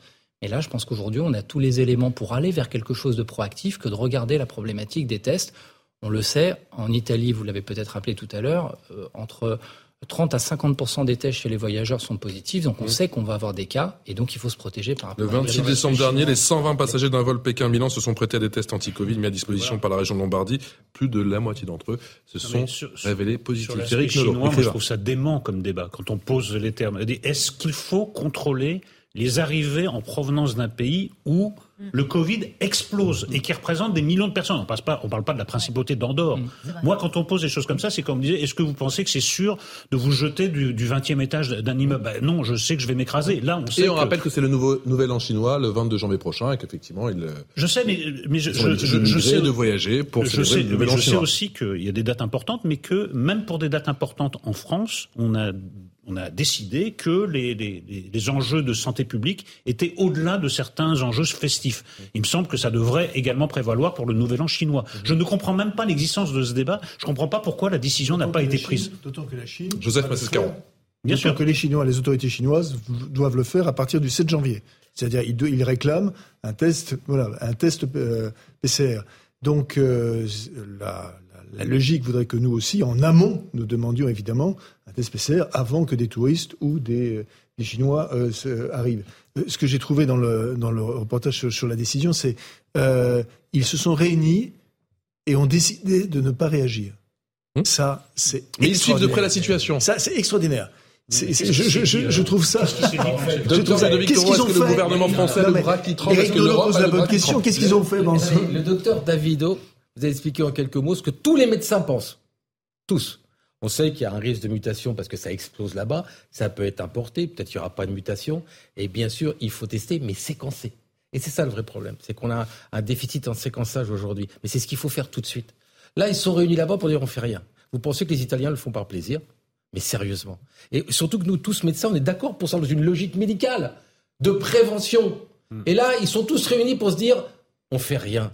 Pardon, docteur, de vous couper. Est-ce qu'au final, docteur Ludo Victoro, est-ce qu'au final, les Italiens ont été plus marqués que nous par le Covid? Ils ont commencé, ils ont toujours commencé par l'Italie, rappelez-vous. Après, parce qu'ils étaient des, bons à rien, ils réfléchissaient mal, ils n'avaient pas d'hôpitaux. On a vu la chose, on a fait pareil. On a encore les images en tête, effectivement. Ouais, mais on voit les bouteilles d'oxygène en pleine rue, les, les Ils ont tiré des leçons. Et comme le docteur Victoro, c'est si simple à mettre en place. On ne dit pas tout le monde. C'est même pas des Français, ça va pas taper les Français, mais ça risque de taper les Français si, hélas, il y avait un mutant qui arrivait. C'est ça le problème, c'est qu'aujourd'hui on demande juste à ceux qui viennent nous voir, on nous dit évidemment c'est de l'argent en moins, mais je n'ai rien à faire de votre calcul d'argent, Monsieur le Président de la République. Moi j'essaie de sauver des gens en tant que médecin. On vous donne un conseil, faites rapidement, mettez en place, même si les autres ne veulent pas en Europe, qu'on le fasse comme les Italiens. D'accord? Je pense que c'est une bonne idée. Elle est soutenue par tous les médecins. Oui, parce que 3 milliards et le Covid nous a coûté, et redisons-le, 120 milliards. On a quand même le sentiment, docteur euh, Benjamin Davido, d'avoir euh, toujours un, voire deux trains de retard quand même. Euh, c'est un problème, la locomotive, le train est lancé, mais là, il risque de percuter un mur. En réalité, il y a une erreur qu'on a fait, je ne sais pas si elle est exclusivement française, c'est qu'on on est resté bloqué sur cette idée de schéma vaccinal complet de trois doses. Et on vous a dit, Omicron est arrivé, ainsi font, font, font les petites marionnettes, et puis s'en vont. Et on s'est dit que c'était terminé? Absolument, c'est ce qu'on a entendu, euh, on l'a vu, on a vu que au-delà d'un sujet en chasse un autre, et vous êtes bien placé au cœur de l'actualité pour savoir que la guerre a pris le pas sur le Covid. On a vu que lorsqu'il y a eu l'épidémie de variole du singe, euh, le mot du Covid était banni. Euh, qu'en plein été, notre ministre de la Santé, Simon Maribonne, a appelé à la vaccination grippale en plein été, et qu'à chaque fois, il y a eu ce décalage qui s'est opéré. Euh, et d'ailleurs, si ma mémoire est bonne, il y a quelques semaines, l'Agence européenne du médicament a validé un vaccin français de chez Sanofi, dont on n'a pas fait la promotion en France. Et donc, on a un problème euh, d'identité face à cette prévention globale, presque dire de santé publique en maladies infectieuses. Malgré trois ans de pandémie, on ne sait pas faire de la prévention maladies infectieuses. On sait très bien faire, appeler les Français à aller faire le dépistage du cancer du côlon, les femmes du cancer du sein, la prévention du risque cardiovasculaire, mais on n'arrive pas à faire de la prévention hors de période critique. Et la problématique, et c'est là où le bas blesse, c'est que les maladies infectieuses sont souvent des maladies invisibles, comme d'ailleurs peut l'être la tension artérielle. Et donc, si on n'agit pas en amont, si on attend que l'épidémie soit face à nous, eh bien, on sait qu'on a toujours un train de retard. Et le problème, c'est que dans le vivre avec le virus, cette phrase qui a été euh, beaucoup utilisée, on n'applique pas ce qu'on sait faire face à la grippe. La grippe, ça fait des décennies qu'elle frappe, des décennies qu'on a des mesures mises en place chaque année, indépendamment qu'il pleuve, qu'il neige ou qu'il vente, d'une campagne de vaccination Ah, peut-être grippale. Peut-être moins cette année, non? On a été probablement un peu désemparé face à l'ensemble de ces sujets d'actualité. Je vous parle, passerai même la sobriété énergétique qui fait qu'on a tendance à fermer les fenêtres et qu'on se contamine plus dans ces espaces clos. Et on a hésité face à une, une campagne de vaccination de grippe, puisque pendant deux ans, le Covid, de par les gestes barrières, a chassé une partie de ces virus d'antan. Et donc, on a devant nous un énorme défi qui est celui du monde d'après, qui est vivre avec les maladies d'avant, qui n'ont pas disparu. Je vous donne un scoop. Et les maladies d'après. Et très clairement, ce Covid, on voit bien qu'il nous donne du fil à retordre, sans dire qu'on arrive sur un Covid-23. En tout cas, le Covid, c'est le sparadrap du capitaine Haddock. On a beau vouloir, d'un coup de baguette magique, espérer qu'il s'en aille. Eh bien, il fait à chaque fois, euh, il revient sur le devant de la J'ai une scène. question pour vous à ce, à ce propos. Moi, je suis un. Avec Moi, ce que j'ai cru comprendre, c'est que si on reste dans le cadre d'Omicron, c'est à peu près sous contrôle parce qu'il y a une forme d'immunité quand même qui s'est euh, qui s'est développée, mais que la catastrophe ce serait d'avoir affaire à un nouveau variant possiblement venu de Chine. C'est là où je comprends encore moins les Eh bien, prudences et eh les bien, atermoiements puisque eh bien, votre on est en train de s'exposer au risque maximal qui serait celui d'un nouveau variant. Votre Est-ce que j'ai question- bien compris ou pas? Alors justement, ben, vous, avez, vous avez compris ce qu'il ne faut pas comprendre. C'est-à-dire que la problématique, euh, en réalité, ce sont celles de l'ensemble des sous-variants d'Omicron. Je vais vous donner un fait hein, qui est incontestable. Depuis janvier, Omicron, c'est le fameux variant BA1. Vous avez eu plusieurs vagues épidémiques, BA2, BA4, BA5, BQ11 actuellement. Et vous avez eu des hospitalisations et des décès. Et pourquoi? Parce que justement, on n'a pas su réactualiser la couverture vaccinale, à la fois sur des quatrième ou cinquième doses, mais surtout, ce qu'on a du mal à défendre, c'est le concept d'une vaccination mise à jour. Et aujourd'hui, vous avez un vaccin, justement Omicron, qui protège efficacement de ces sous-variants. Et comme vous le savez, l'immunité naturelle ne protège pas plus que l'immunité vaccinale, probablement même que l'immunité vaccinale dure un peu plus longtemps. Et il y a un compte d'ombre entre 3 et 6 mois. À partir du moment où on a fait la maladie, on sait maintenant désormais, c'est bien décrit, qu'on peut se recontaminer. Et un problème de santé publique qui existe dans une étude récente chez des vétérans aux États-Unis a montré chez des gens qui avaient fait une fois la maladie ou chez des gens qui avaient refait plusieurs fois la pathologie que plus on fait la maladie, plus on s'expose à des complications, qu'elles soient cardiovasculaires notamment, sans Mhm. passer par le Covid long. Et donc, indépendamment même d'un nouveau variant, la problématique, c'est ce pouvoir de contagiosité et de circulation des vagues qui, de toute façon, va consommer de la santé, va consommer du médicament, et ça, on n'en a pas beaucoup parlé. La Chine et l'Inde, 80% des matières premières de la fabrication des antibiotiques et du paracétamol. Et donc, si évidemment, et on a une vague de grippe qui aujourd'hui est très forte, on continue comme chaque hiver à consommer ces traitements, on risque de se retrouver avec l'arrivée de dommages collatéraux qu'on n'avait pas anticipés. Donc en fait, la problématique, elle est extrêmement large. Et comme dit l'adage, mieux vaut prévenir que guérir. Pékin ouvre les vannes, fait sauter les restrictions à l'approche du Nouvel An chinois le 22 janvier prochain. Peut-on parler d'épidémie de grande ampleur? Que disent les chiffres? Élément de réponse pour CNews Europe 1 avec Jeanne Cancard. Dans cet hôpital de Shanghai, le couloir des urgences a été transformé en salle de soins pour les malades. Ici, chaque jour, des centaines de patients Covid affluent. Depuis la levée des restrictions début décembre dans le pays, les infections grimpent en flèche, alors que la population est très peu vaccinée. Sur les réseaux sociaux, les médecins alertent sur cette situation dramatique. J'ai vu plus de 120 patients à moi seul cette nuit. Plus d'un tiers d'entre eux est gravement malade. Ce ne sont pas seulement des personnes âgées, mais aussi des personnes dans la vingtaine, la quarantaine et la soixantaine. Ça m'inquiète. Officiellement, seulement quelques décès liés au Covid ont été recensés par les autorités chinoises. Mais en réalité, les files d'attente grandissent un peu plus chaque jour devant les crématoriums. Dans celui de la ville de Changchung, des dizaines de cercueils jonchent le sol. Regardez, il y en a partout, partout. Tout ça, c'est ce qu'on a eu en deux jours. Aujourd'hui, on a incinéré entre 50 et 60 corps. Pas de données réalistes non plus sur le nombre de contaminations. Mais selon des experts, plus de 250 millions de personnes ont été infectées dans le pays en seulement trois semaines. Docteur Ludovic Toro, si on ne sait pas séquencer, vous nous avez rappelé qu'on ne sait pas séquencer en France, ou en tout cas on n'a pas véritablement les moyens, est-ce qu'il faut purement et simplement refuser les voyageurs qui viennent de Chine? Non, il faut, il faut les tester, les séquencer. Écoutez, euh, les pays à côté de chez nous, comme la Grande-Bretagne, séquencent beaucoup plus. Il faut séquencer, c'est tout. On va pas. Ça fait il y a trois ans, qu'on ne pouvait pas séquencer, on n'avait pas assez de matériel. En trois ans, on n'a rien fait. Mm. Je veux dire, à un moment, faut quand même. On le savait. Et comme l'a dit mon collègue, la problématique, c'est éventuellement une mutation. Et la seule façon de, trouver une mutation, c'est de séquencer. C'est pas un test positif qui nous suffit de nous dire qu'il y a une mutation. Donc ça, c'est urgent, il faut le faire. Et on a, on écouté aujourd'hui les, les, comment dire, les, laboratoires privés n'ont pas le droit de séquencer. L'autorisation a été levée, donc faut vite la remettre. La truc. Là, l'image qu'on a, et comme je disais précédemment, du du, du, jeune médecin qui nous parle, ça me rappelle l'image euh, en 2000 du, du docteur Wang, vous savez, qui, est, ouais, qui était ophtalmo et qui est décédé à 32 ans. Mm. Et, et, nous, ça nous avait frappé en tant que médecin. C'est bizarre. Il nous alerte. Mm. D'ailleurs, vous avez vu ce qu'il a subi. Et là, pareil, lui va sur pareil. Il nous alerte. Il nous dit attention, chez nous, ça tombe. Alors peut-être que c'est le même variant que nous. C'est peut-être un Omicron, ça me pose pas de problème. Mais quand ça va très vite, un truc, ça peut muter. Et, et, le problème du mutant, c'est qu'est-ce qu'il va être? Est-ce qu'il va être plus contagieux, plus mortel? On ne sait pas. Donc, on a raison, il faut vous revacciner. Parce que la dernière version des ARN, des ARN sont contre l'Omicron. Et ça, 18h31, 18h31 sur CNews et sur Europe 1. C'est l'heure du rappel des titres avec Adrien Spiteri.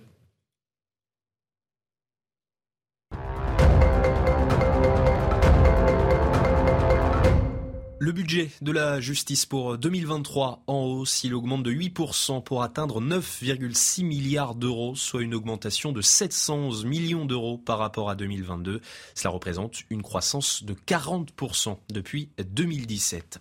7 Français sur 10 envisagent de mauvaises solutions après avoir consommé de l'alcool, comme prendre son véhicule après avoir bu.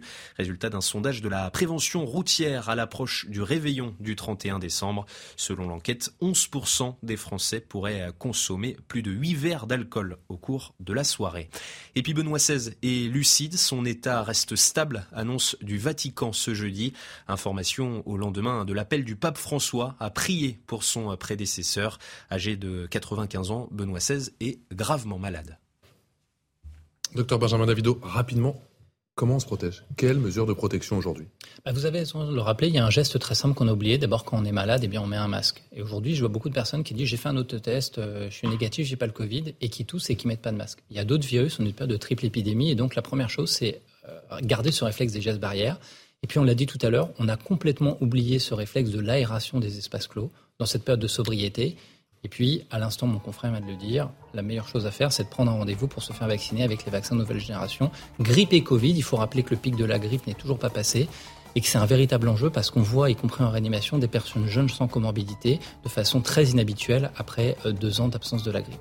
Vous restez avec nous sur CNews et sur Europe 1. Punchline revient avec euh, cette situation très préoccupante dans cet euh, hôpital d'Orsay, des urgences insalubres et puis on parlera également de ces nouveaux tags anti-flics. À tout de suite. 18h35 sur CNews et sur Europe 1. Merci encore de votre fidélité. La dernière partie de Punchline, toujours avec Sabrina Metchber, qui est essayiste, avec Joseph Massescaron, qui est écrivain, Ludovic Toro, qui est maire UDI de Coubron en Seine-Saint-Denis et médecin, et le docteur Benjamin Davido, qui est infectiologue. On se posait la question, faut-il oui ou non tester les voyageurs en provenance de Chine? Faut-il même oui ou non les, refuser? Pékin, en tout cas, c'est une certitude, lève ses restrictions au moment où le virus flambe de manière spectaculaire sur son territoire. Vous avez sorti une petite archive, celle d'Adiès Buzyn, c'était en, janvier 2020. En termes de risque pour la France, des analyses de risque d'importation sont modélisées régulièrement par les équipes de recherche. Le risque d'importation de cas depuis Wuhan est modéré. Il est maintenant pratiquement nul puisque la ville, vous le savez, est isolée. Les risques de cas secondaires autour d'un cas importé sont très faibles et les risques de propagation du virus dans la population sont très faibles. Docteur Benjamin Davido, on n'a tiré aucune leçon de cette crise Covid vous savez, quand je regardais cette vidéo, je me disais c'est un peu d'actualité, on refait le débat. C'est-à-dire quel est le risque, il n'y en a pas, tout va bien. Euh, et la différence, encore une fois, et je ne sais pas si on l'a bien placé chronologiquement, c'est qu'en fait aujourd'hui, euh, de cette pandémie, on a des nouveaux outils, on a des nouveaux réflexes, et on a, sans dire l'antidote, on a des traitements et des vaccins. Donc de toute façon, on ne peut pas rejouer la même partie. On part plus de zéro, quoi. Absolument. Et eux, en revanche, sont dans une situation où ils vivent hum. exactement ce qu'on a vécu à ce moment-là, lorsqu'il y a eu cette, euh, ce, poker menteur qui disait est-ce qu'il y aura une pandémie, ça serait pas de bol. Et donc clairement, euh, on va être obligé d'innover parce que 2023 ne peut pas être comme 2022. Il ne faut pas tomber non plus dans la lassitude. Il faut qu'on ait des mesures qui soient euh, viables et des mesures qui puissent être pérennes. Et en réalité, c'est un excellent galop d'essai ce qui se passe actuellement. Parce que si on n'est pas capable de contrôler un virus qu'on connaît, sur lequel on a l'ensemble, une panoplie de traitements, de tests, et qu'on connaît en réalité, qu'on peut mesurer cette menace, ça sera extrêmement difficile de contrôler les prochaines bouffées sporadiques de maladies infectieuses. Docteur Ludovic Toro, euh, quel écho justement à cette archive que je vous ai ressortie Vous qui avez qui êtes l'un des trois à avoir porté plainte contre Inès Buzyn. Alors, un qui a porté plainte à la Cour de justice de la République et surtout la plainte a été reconnue. Donc ça veut dire qu'Inès Buzyn va être mis en examen par rapport à ça. Mais c'est vrai, on, croirait qu'ils ne voient pas ce qui se passe, ils apprennent pas en fait. on a une mesure très simple, hein, mais hyper simple à mettre en place et on ne veut pas la mettre pour des raisons que aucun médecin ne pourrait comprendre. Aucun médecin peut comprendre pourquoi aujourd'hui on ne contrôle pas les Chinois qui viennent chez nous. comme le disait mon collègue, ils vivent exactement la même chose que nous il y a trois ans. C'est-à-dire qu'ils n'avaient pas d'immunité collective, pratiquement pas de vaccin, donc ça explose. Et nous, c'était le même cas, et il y a eu des mutants. Donc il y aura des mutants chez eux. Il y aura des mutants. Donc il faut qu'on les bloque à l'entrée. Et au moins qu'on les dépiste. Si vous faites un nouveau vaccin, par exemple, en ARN messager, autant qu'on trouve le mutant. Et non.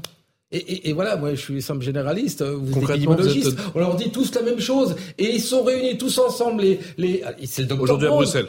Ils viennent de se réunir et ils disent, bah, on fait rien. Concrètement, vous préparez d'autres plaintes ou pas?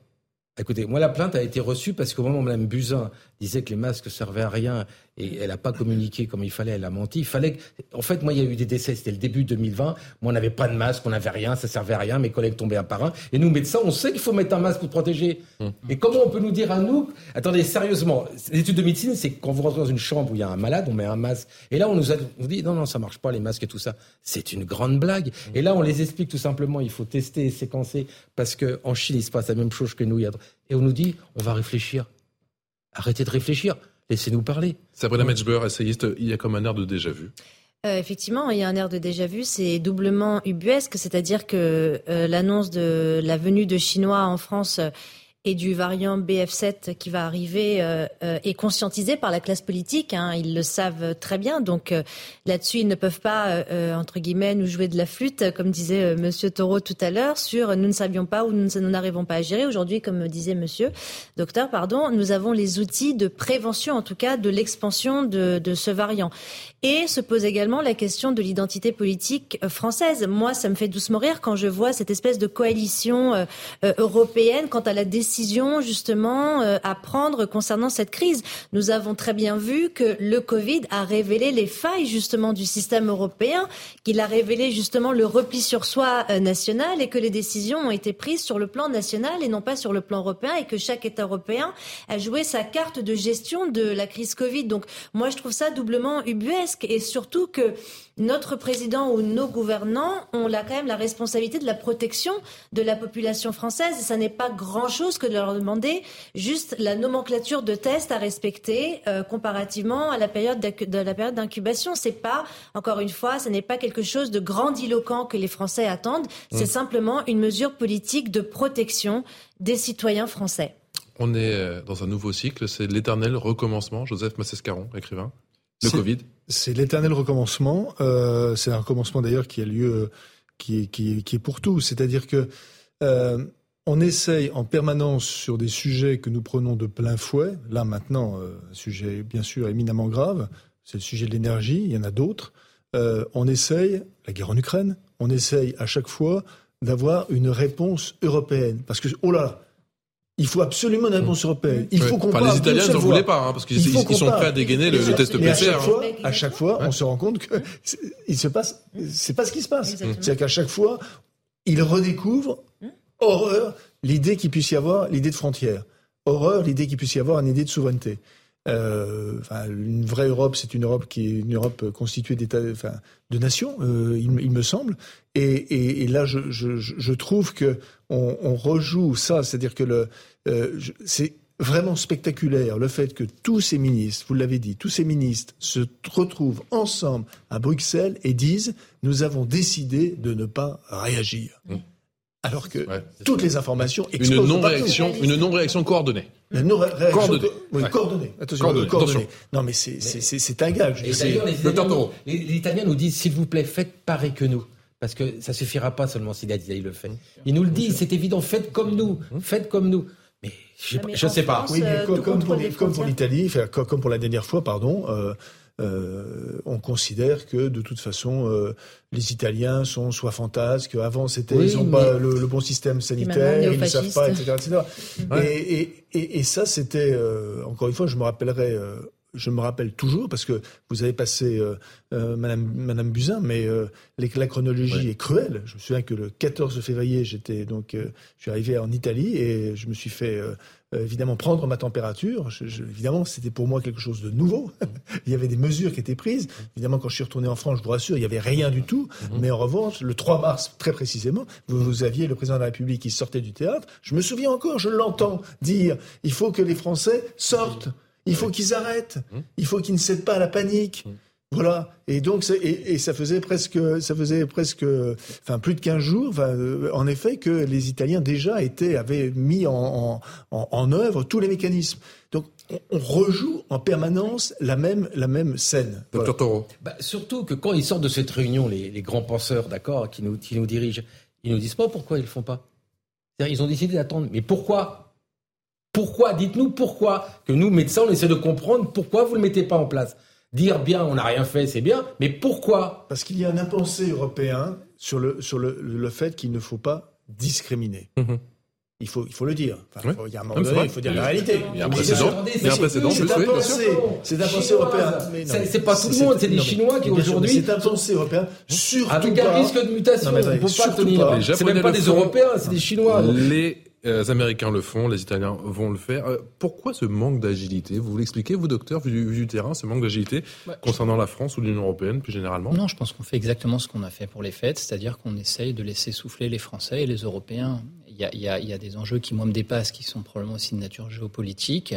Et euh, je pense que l'idée est de tirer la couverture sur la, sur la carte de l'Europe et que la décision se fasse de façon consensuelle. Encore une fois, ça ça me choque pas. Je pense que ça serait une bonne décision. La problématique, c'est que chaque jour qui passe, on perd du temps et qu'aujourd'hui, il y avait une situation qui aurait pu permettre d'acter une date symbolique, tant bien même elle aurait été à partir du, 2 janvier. Mhm.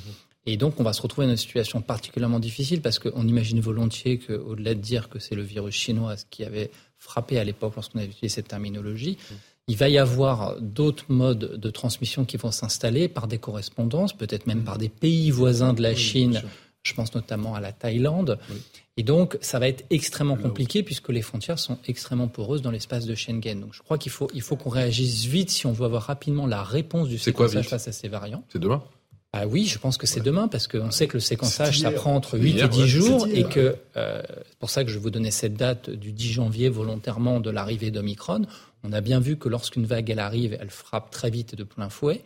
Même si un scénario comme en Chine est peu probable, le fait qu'il y ait une forte circulation et une reprise de l'activité virale va conditionner l'arrivée d'un éventuel nouveau variant et on n'a vraiment pas besoin de ça en ce moment. Donc on est parti pour la dixième vague. Merci docteur. En Essonne, les urgences de l'hôpital d'Orsay font face depuis plusieurs semaines maintenant à une panne de chauffage, un, problème qui risque, de, qui risque de durer jusqu'à la semaine prochaine, des conditions de travail compliquées dans un établissement totalement délabré, promis, il est vrai, à la fermeture. Jeanne Cancard, Charles Pousseau. Dans cette chambre de la maternité d'Orsay en région parisienne, la fenêtre est fermée avec du scotch et le radiateur est inexistant. Paul, le mari de la patiente admise ici, déplore l'état de délabrement de cette pièce. On a des fenêtres qui sont mal isolées, euh, il y a de l'air qui passe et puis euh, il y avait des radiateurs qui manquaient. Donc euh, quand on est arrivé, la pièce était franchement froide et un chauffage d'appoint avait été placé dans le coin de la pièce pour compenser. À côté de la maternité, les urgences de l'hôpital ne sont pas non plus épargnées. Depuis le 30 novembre dernier, à la suite d'une panne, des problèmes de chauffage et de coupure d'eau chaude ont régulièrement lieu. En tant que patient, quand on vient, euh, alors déjà en temps normal, quand on vient aux urgences, c'est des heures et des heures d'attente, mais là, il faut le faire dans le froid. Si on est amené à être opéré ou à prendre une douche, bah ouais, mais avec euh, de l'eau froide, c'est compliqué. Début décembre, le thermomètre est descendu jusqu'à 13 degrés dans le couloir des urgences, où les patients dorment sur des chaises et des brancards, faute de lits disponibles. Face au manque de moyens et d'effectifs, le personnel soignant est à bout.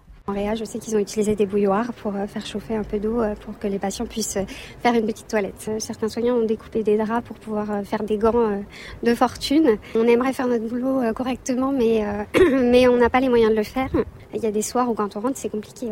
on se dit qu'on a été maltraitant avec les patients, malgré nous en fait. Des conditions de travail qui, selon les soignants, ne vont pas s'améliorer d'ici le déménagement de l'hôpital attendu pour 2024. Docteur Benjamin Davido, c'est un cas particulier ou ça peut devenir un symbole?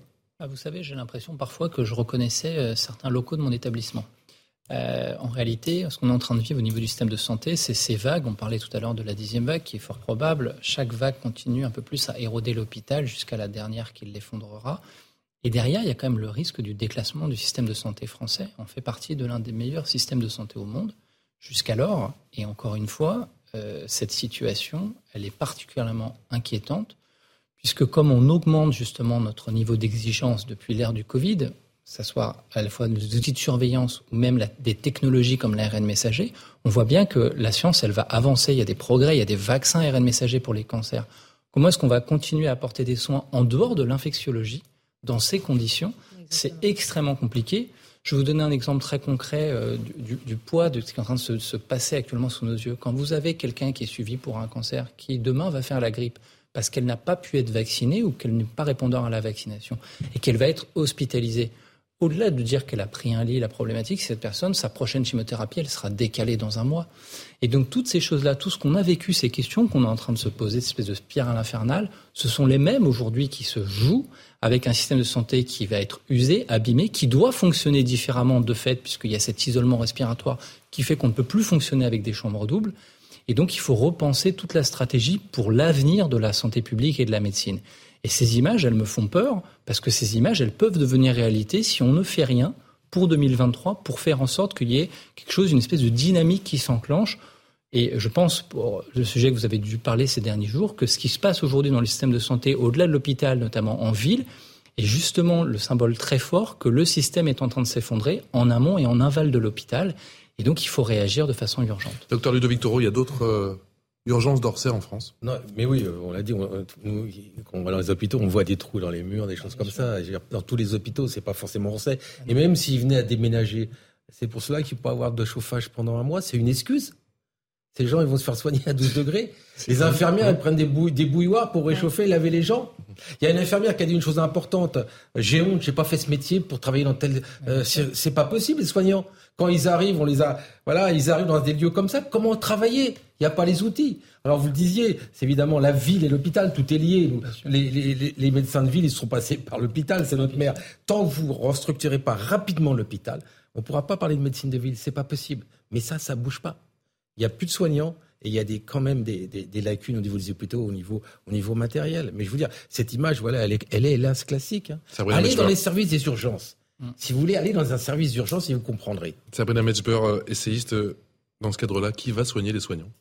Euh, qui va soigner les soignants C'est une très bonne question parce qu'effectivement, il y a alors où ils vont tous partir, où ils sont déjà euh, fatigués, en burn-out, euh, en arrêt maladie, où ils ont carrément démissionné de leur fonction. Bon nombre d'infirmières ont témoigné post-Covid, tellement lessivées qu'elles ont abandonné la profession d'infirmière malgré la vocation de départ. Moi, quand je vois l'état de cet hôpital, le, le délabrement matériel mais aussi symbolique. Et en plus, c'est un exemple illustratif de l'entièreté des services publics. C'est comme ça à l'hôpital, c'est comme ça à l'école, c'est comme ça euh, dans les services de police. J'écoutais le témoignage d'un policier qui disait qu'ils avaient acheté des meubles sur le bon coin pour justement pallier au manquement structurel d'un commissariat. Donc vous voyez, c'est c'est pas simplement l'hôpital, c'est encore une fois l'entièreté du, service public français qui est complètement euh, euh, délabré, en, décrépitude et, en déliquescence. Moi, lorsque je vois cet hôpital et lorsque vous énonciez tout à l'heure le, savoir euh, le savoir-faire français, l'honneur justement du service de la, de, de la santé publique française, moi j'ai en tête une phrase de François Ier qui disait tout est perdu, fort l'honneur, après la bataille de Pavie en 1525. Et là, j'ai envie de dire, dans l'état de tiers-mondisation du service de santé publique français, que tout est perdu, même l'honneur. Voilà. Des tags anti-flics et des menaces de mort dans les Hauts-de-Seine, ce n'est pas la première fois que la police est, prise pour cible, mais ces inscriptions accompagnées des noms, des prénoms, des plaques d'immatriculation inquiètent. Regardez les fonctionnaires de police. Marine Vidal, Florian Paume. Des tags d'une extrême violence. Sur les murs du quartier de la Butte Rouge, noms, prénoms et plaques d'immatriculation de certains fonctionnaires de police sont inscrits à l'encre rouge. Les compagnes et enfants des policiers sont même insultés et menacés de violences physiques et sexuelles. Un agent se serait même fait suivre jusque chez lui, selon Emmanuel Kemeneur, secrétaire régional du syndicat Alliance pour les Hauts-de-Seine. L'un de nos collègues euh, a su par son voisinage que des jeunes qui se sont fait passer pour des amis à lui sont venus faire du porte-à-porte pour savoir où il habitait. Donc effectivement, euh, ces dealers ne reculent aujourd'hui devant rien, euh, réussissent à loger euh, nos collègues, à savoir où ils habitent. Et aujourd'hui, on en est au stade des, des insultes, des menaces. Euh, il ne faudrait pas qu'on tombe dans la barbarie. Le préfet de police de Paris, Laurent Nunez, s'est rendu sur place mercredi soir pour témoigner son soutien une visite qui n'est que le minimum pour Emmanuel Kemener. Si mes collègues sont euh, victimes euh, pour le moment de tags et de menaces de mort, c'est parce que leur travail, ils le font, ils le font bien, parce qu'ils dérangent, parce qu'ils empêchent ces dealers de, de, de, vendre leur saloperie et, et, de faire, et de faire du pognon. Le minimum de l'administration police, c'est de leur apporter leur soutien et de les protéger aujourd'hui. Une enquête est ouverte pour démasquer les coupables. En décembre dernier, les policiers de la ville de Châtenay-Malabry avaient déjà été visés par des tags. Sabrina Betchber, essayiste, est-ce que la peur peut encore changer de camp? Euh, la peur peut changer de camp. Écoutez, la peur a déjà changé de camp. Hein. J'ai envie de vous dire que la peur s'est installée du côté des policiers qui n'osent plus euh, aujourd'hui manœuvrer en tant que dépositaire de l'autorité publique, qui n'osent même plus rentrer dans ces zones de non-droit, qui ne sont pas des zones de non-droit, qui sont des zones de leur droit, c'est-à-dire qu'ils territorialisent leur droit local, qui permet l'impénétrabilité du droit commun, c'est-à-dire que les policiers aujourd'hui ne rentrent plus dans les cités parce qu'ils ont peur justement des attaques de ces racailles, de ces voyous qui n'hésitent pas, encore une fois, oui, à vous dites qu'ils y vont. Hein. Bon après, ils y vont, ils y vont de façon pusillanime. Mais il suffit que les racailles, les voyous installés dans les quartiers voient la représentation de l'autorité publique pour qu'ils commencent déjà à manœuvrer leurs attaques et pas des moindres. Donc cet exemple-là illustratif que l'on voit une balle dans la tête, c'est un exemple parmi des milliers. Et j'ai envie de dire que c'est peut-être un petit exemple en termes de gravité des attaques justement que subissent les policiers au quotidien. Et je ne parle même pas, encore une fois, de l'impossibilité de manœuvrer parce que au-dessus pèse euh, comme une épée Damoclès les enquêtes de l'IGPN qui est au taquet, qui surveille les moindres faits et gestes de ces policiers qui subissent les mortiers, les attaques, les insultes, les frigos euh, jetés par les fenêtres et j'en passe et des meilleurs. Donc ils se retrouvent encore une fois entre le poids et l'enclume dans l'impossibilité d'agir en subissant les attaques de ces voyous impunis et excusés. Donc euh, c'est encore une fois un scandale. Ludovic Romer, UDI de Couvron, c'est pas la première fois qu'il y a ce type de menace, mais ce qui interpelle, c'est peut-être la, récurrence. Mais ça va continuer. Vous savez, euh, il y aura de moins en moins de policiers, ils vont pas, ils vont pas faire ce métier. Il y a moins de soignants parce que les conditions sont. Il y a moins d'enseignants parce que c'est une catastrophe. Et là, on aura moins de policiers. À quel moment on va sévir À quel moment on va retourner dans ces quartiers pour dire que la nation est une et les territoires n'appartiennent à personne à part à tout le monde? Mmh. Et là, mais c'est une catastrophe. Ils mettent les noms, les plaques d'immatriculation. Je hmm. Je sais pas si vous vous rendez compte. Moi, il faut qu'il déménage. Hein. Joseph Pardonnez-moi. Euh, je, suis d'accord, bien sûr, hein, avec tout ce qui a été dit, mais euh, on ne peut pas non plus euh, oublier quand une partie de la classe politique s'amuse à mettre une cible dans le dos des, policiers en disant le flic tue, le policier tue, évidemment, ça n'a peut avoir que des conséquences. Hein.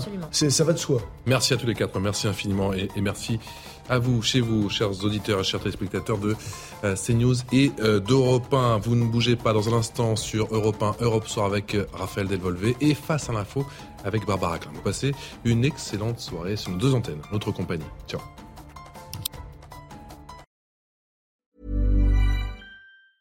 Even when we're on a budget, we still deserve nice things. Quince is a place to scoop up stunning high-end goods for 50 to 80% less than similar brands.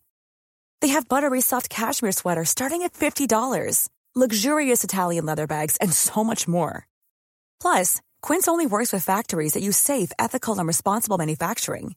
Get the high-end goods you'll love without the high price tag with Quince. Go to quince.com/style for free shipping and 365-day returns.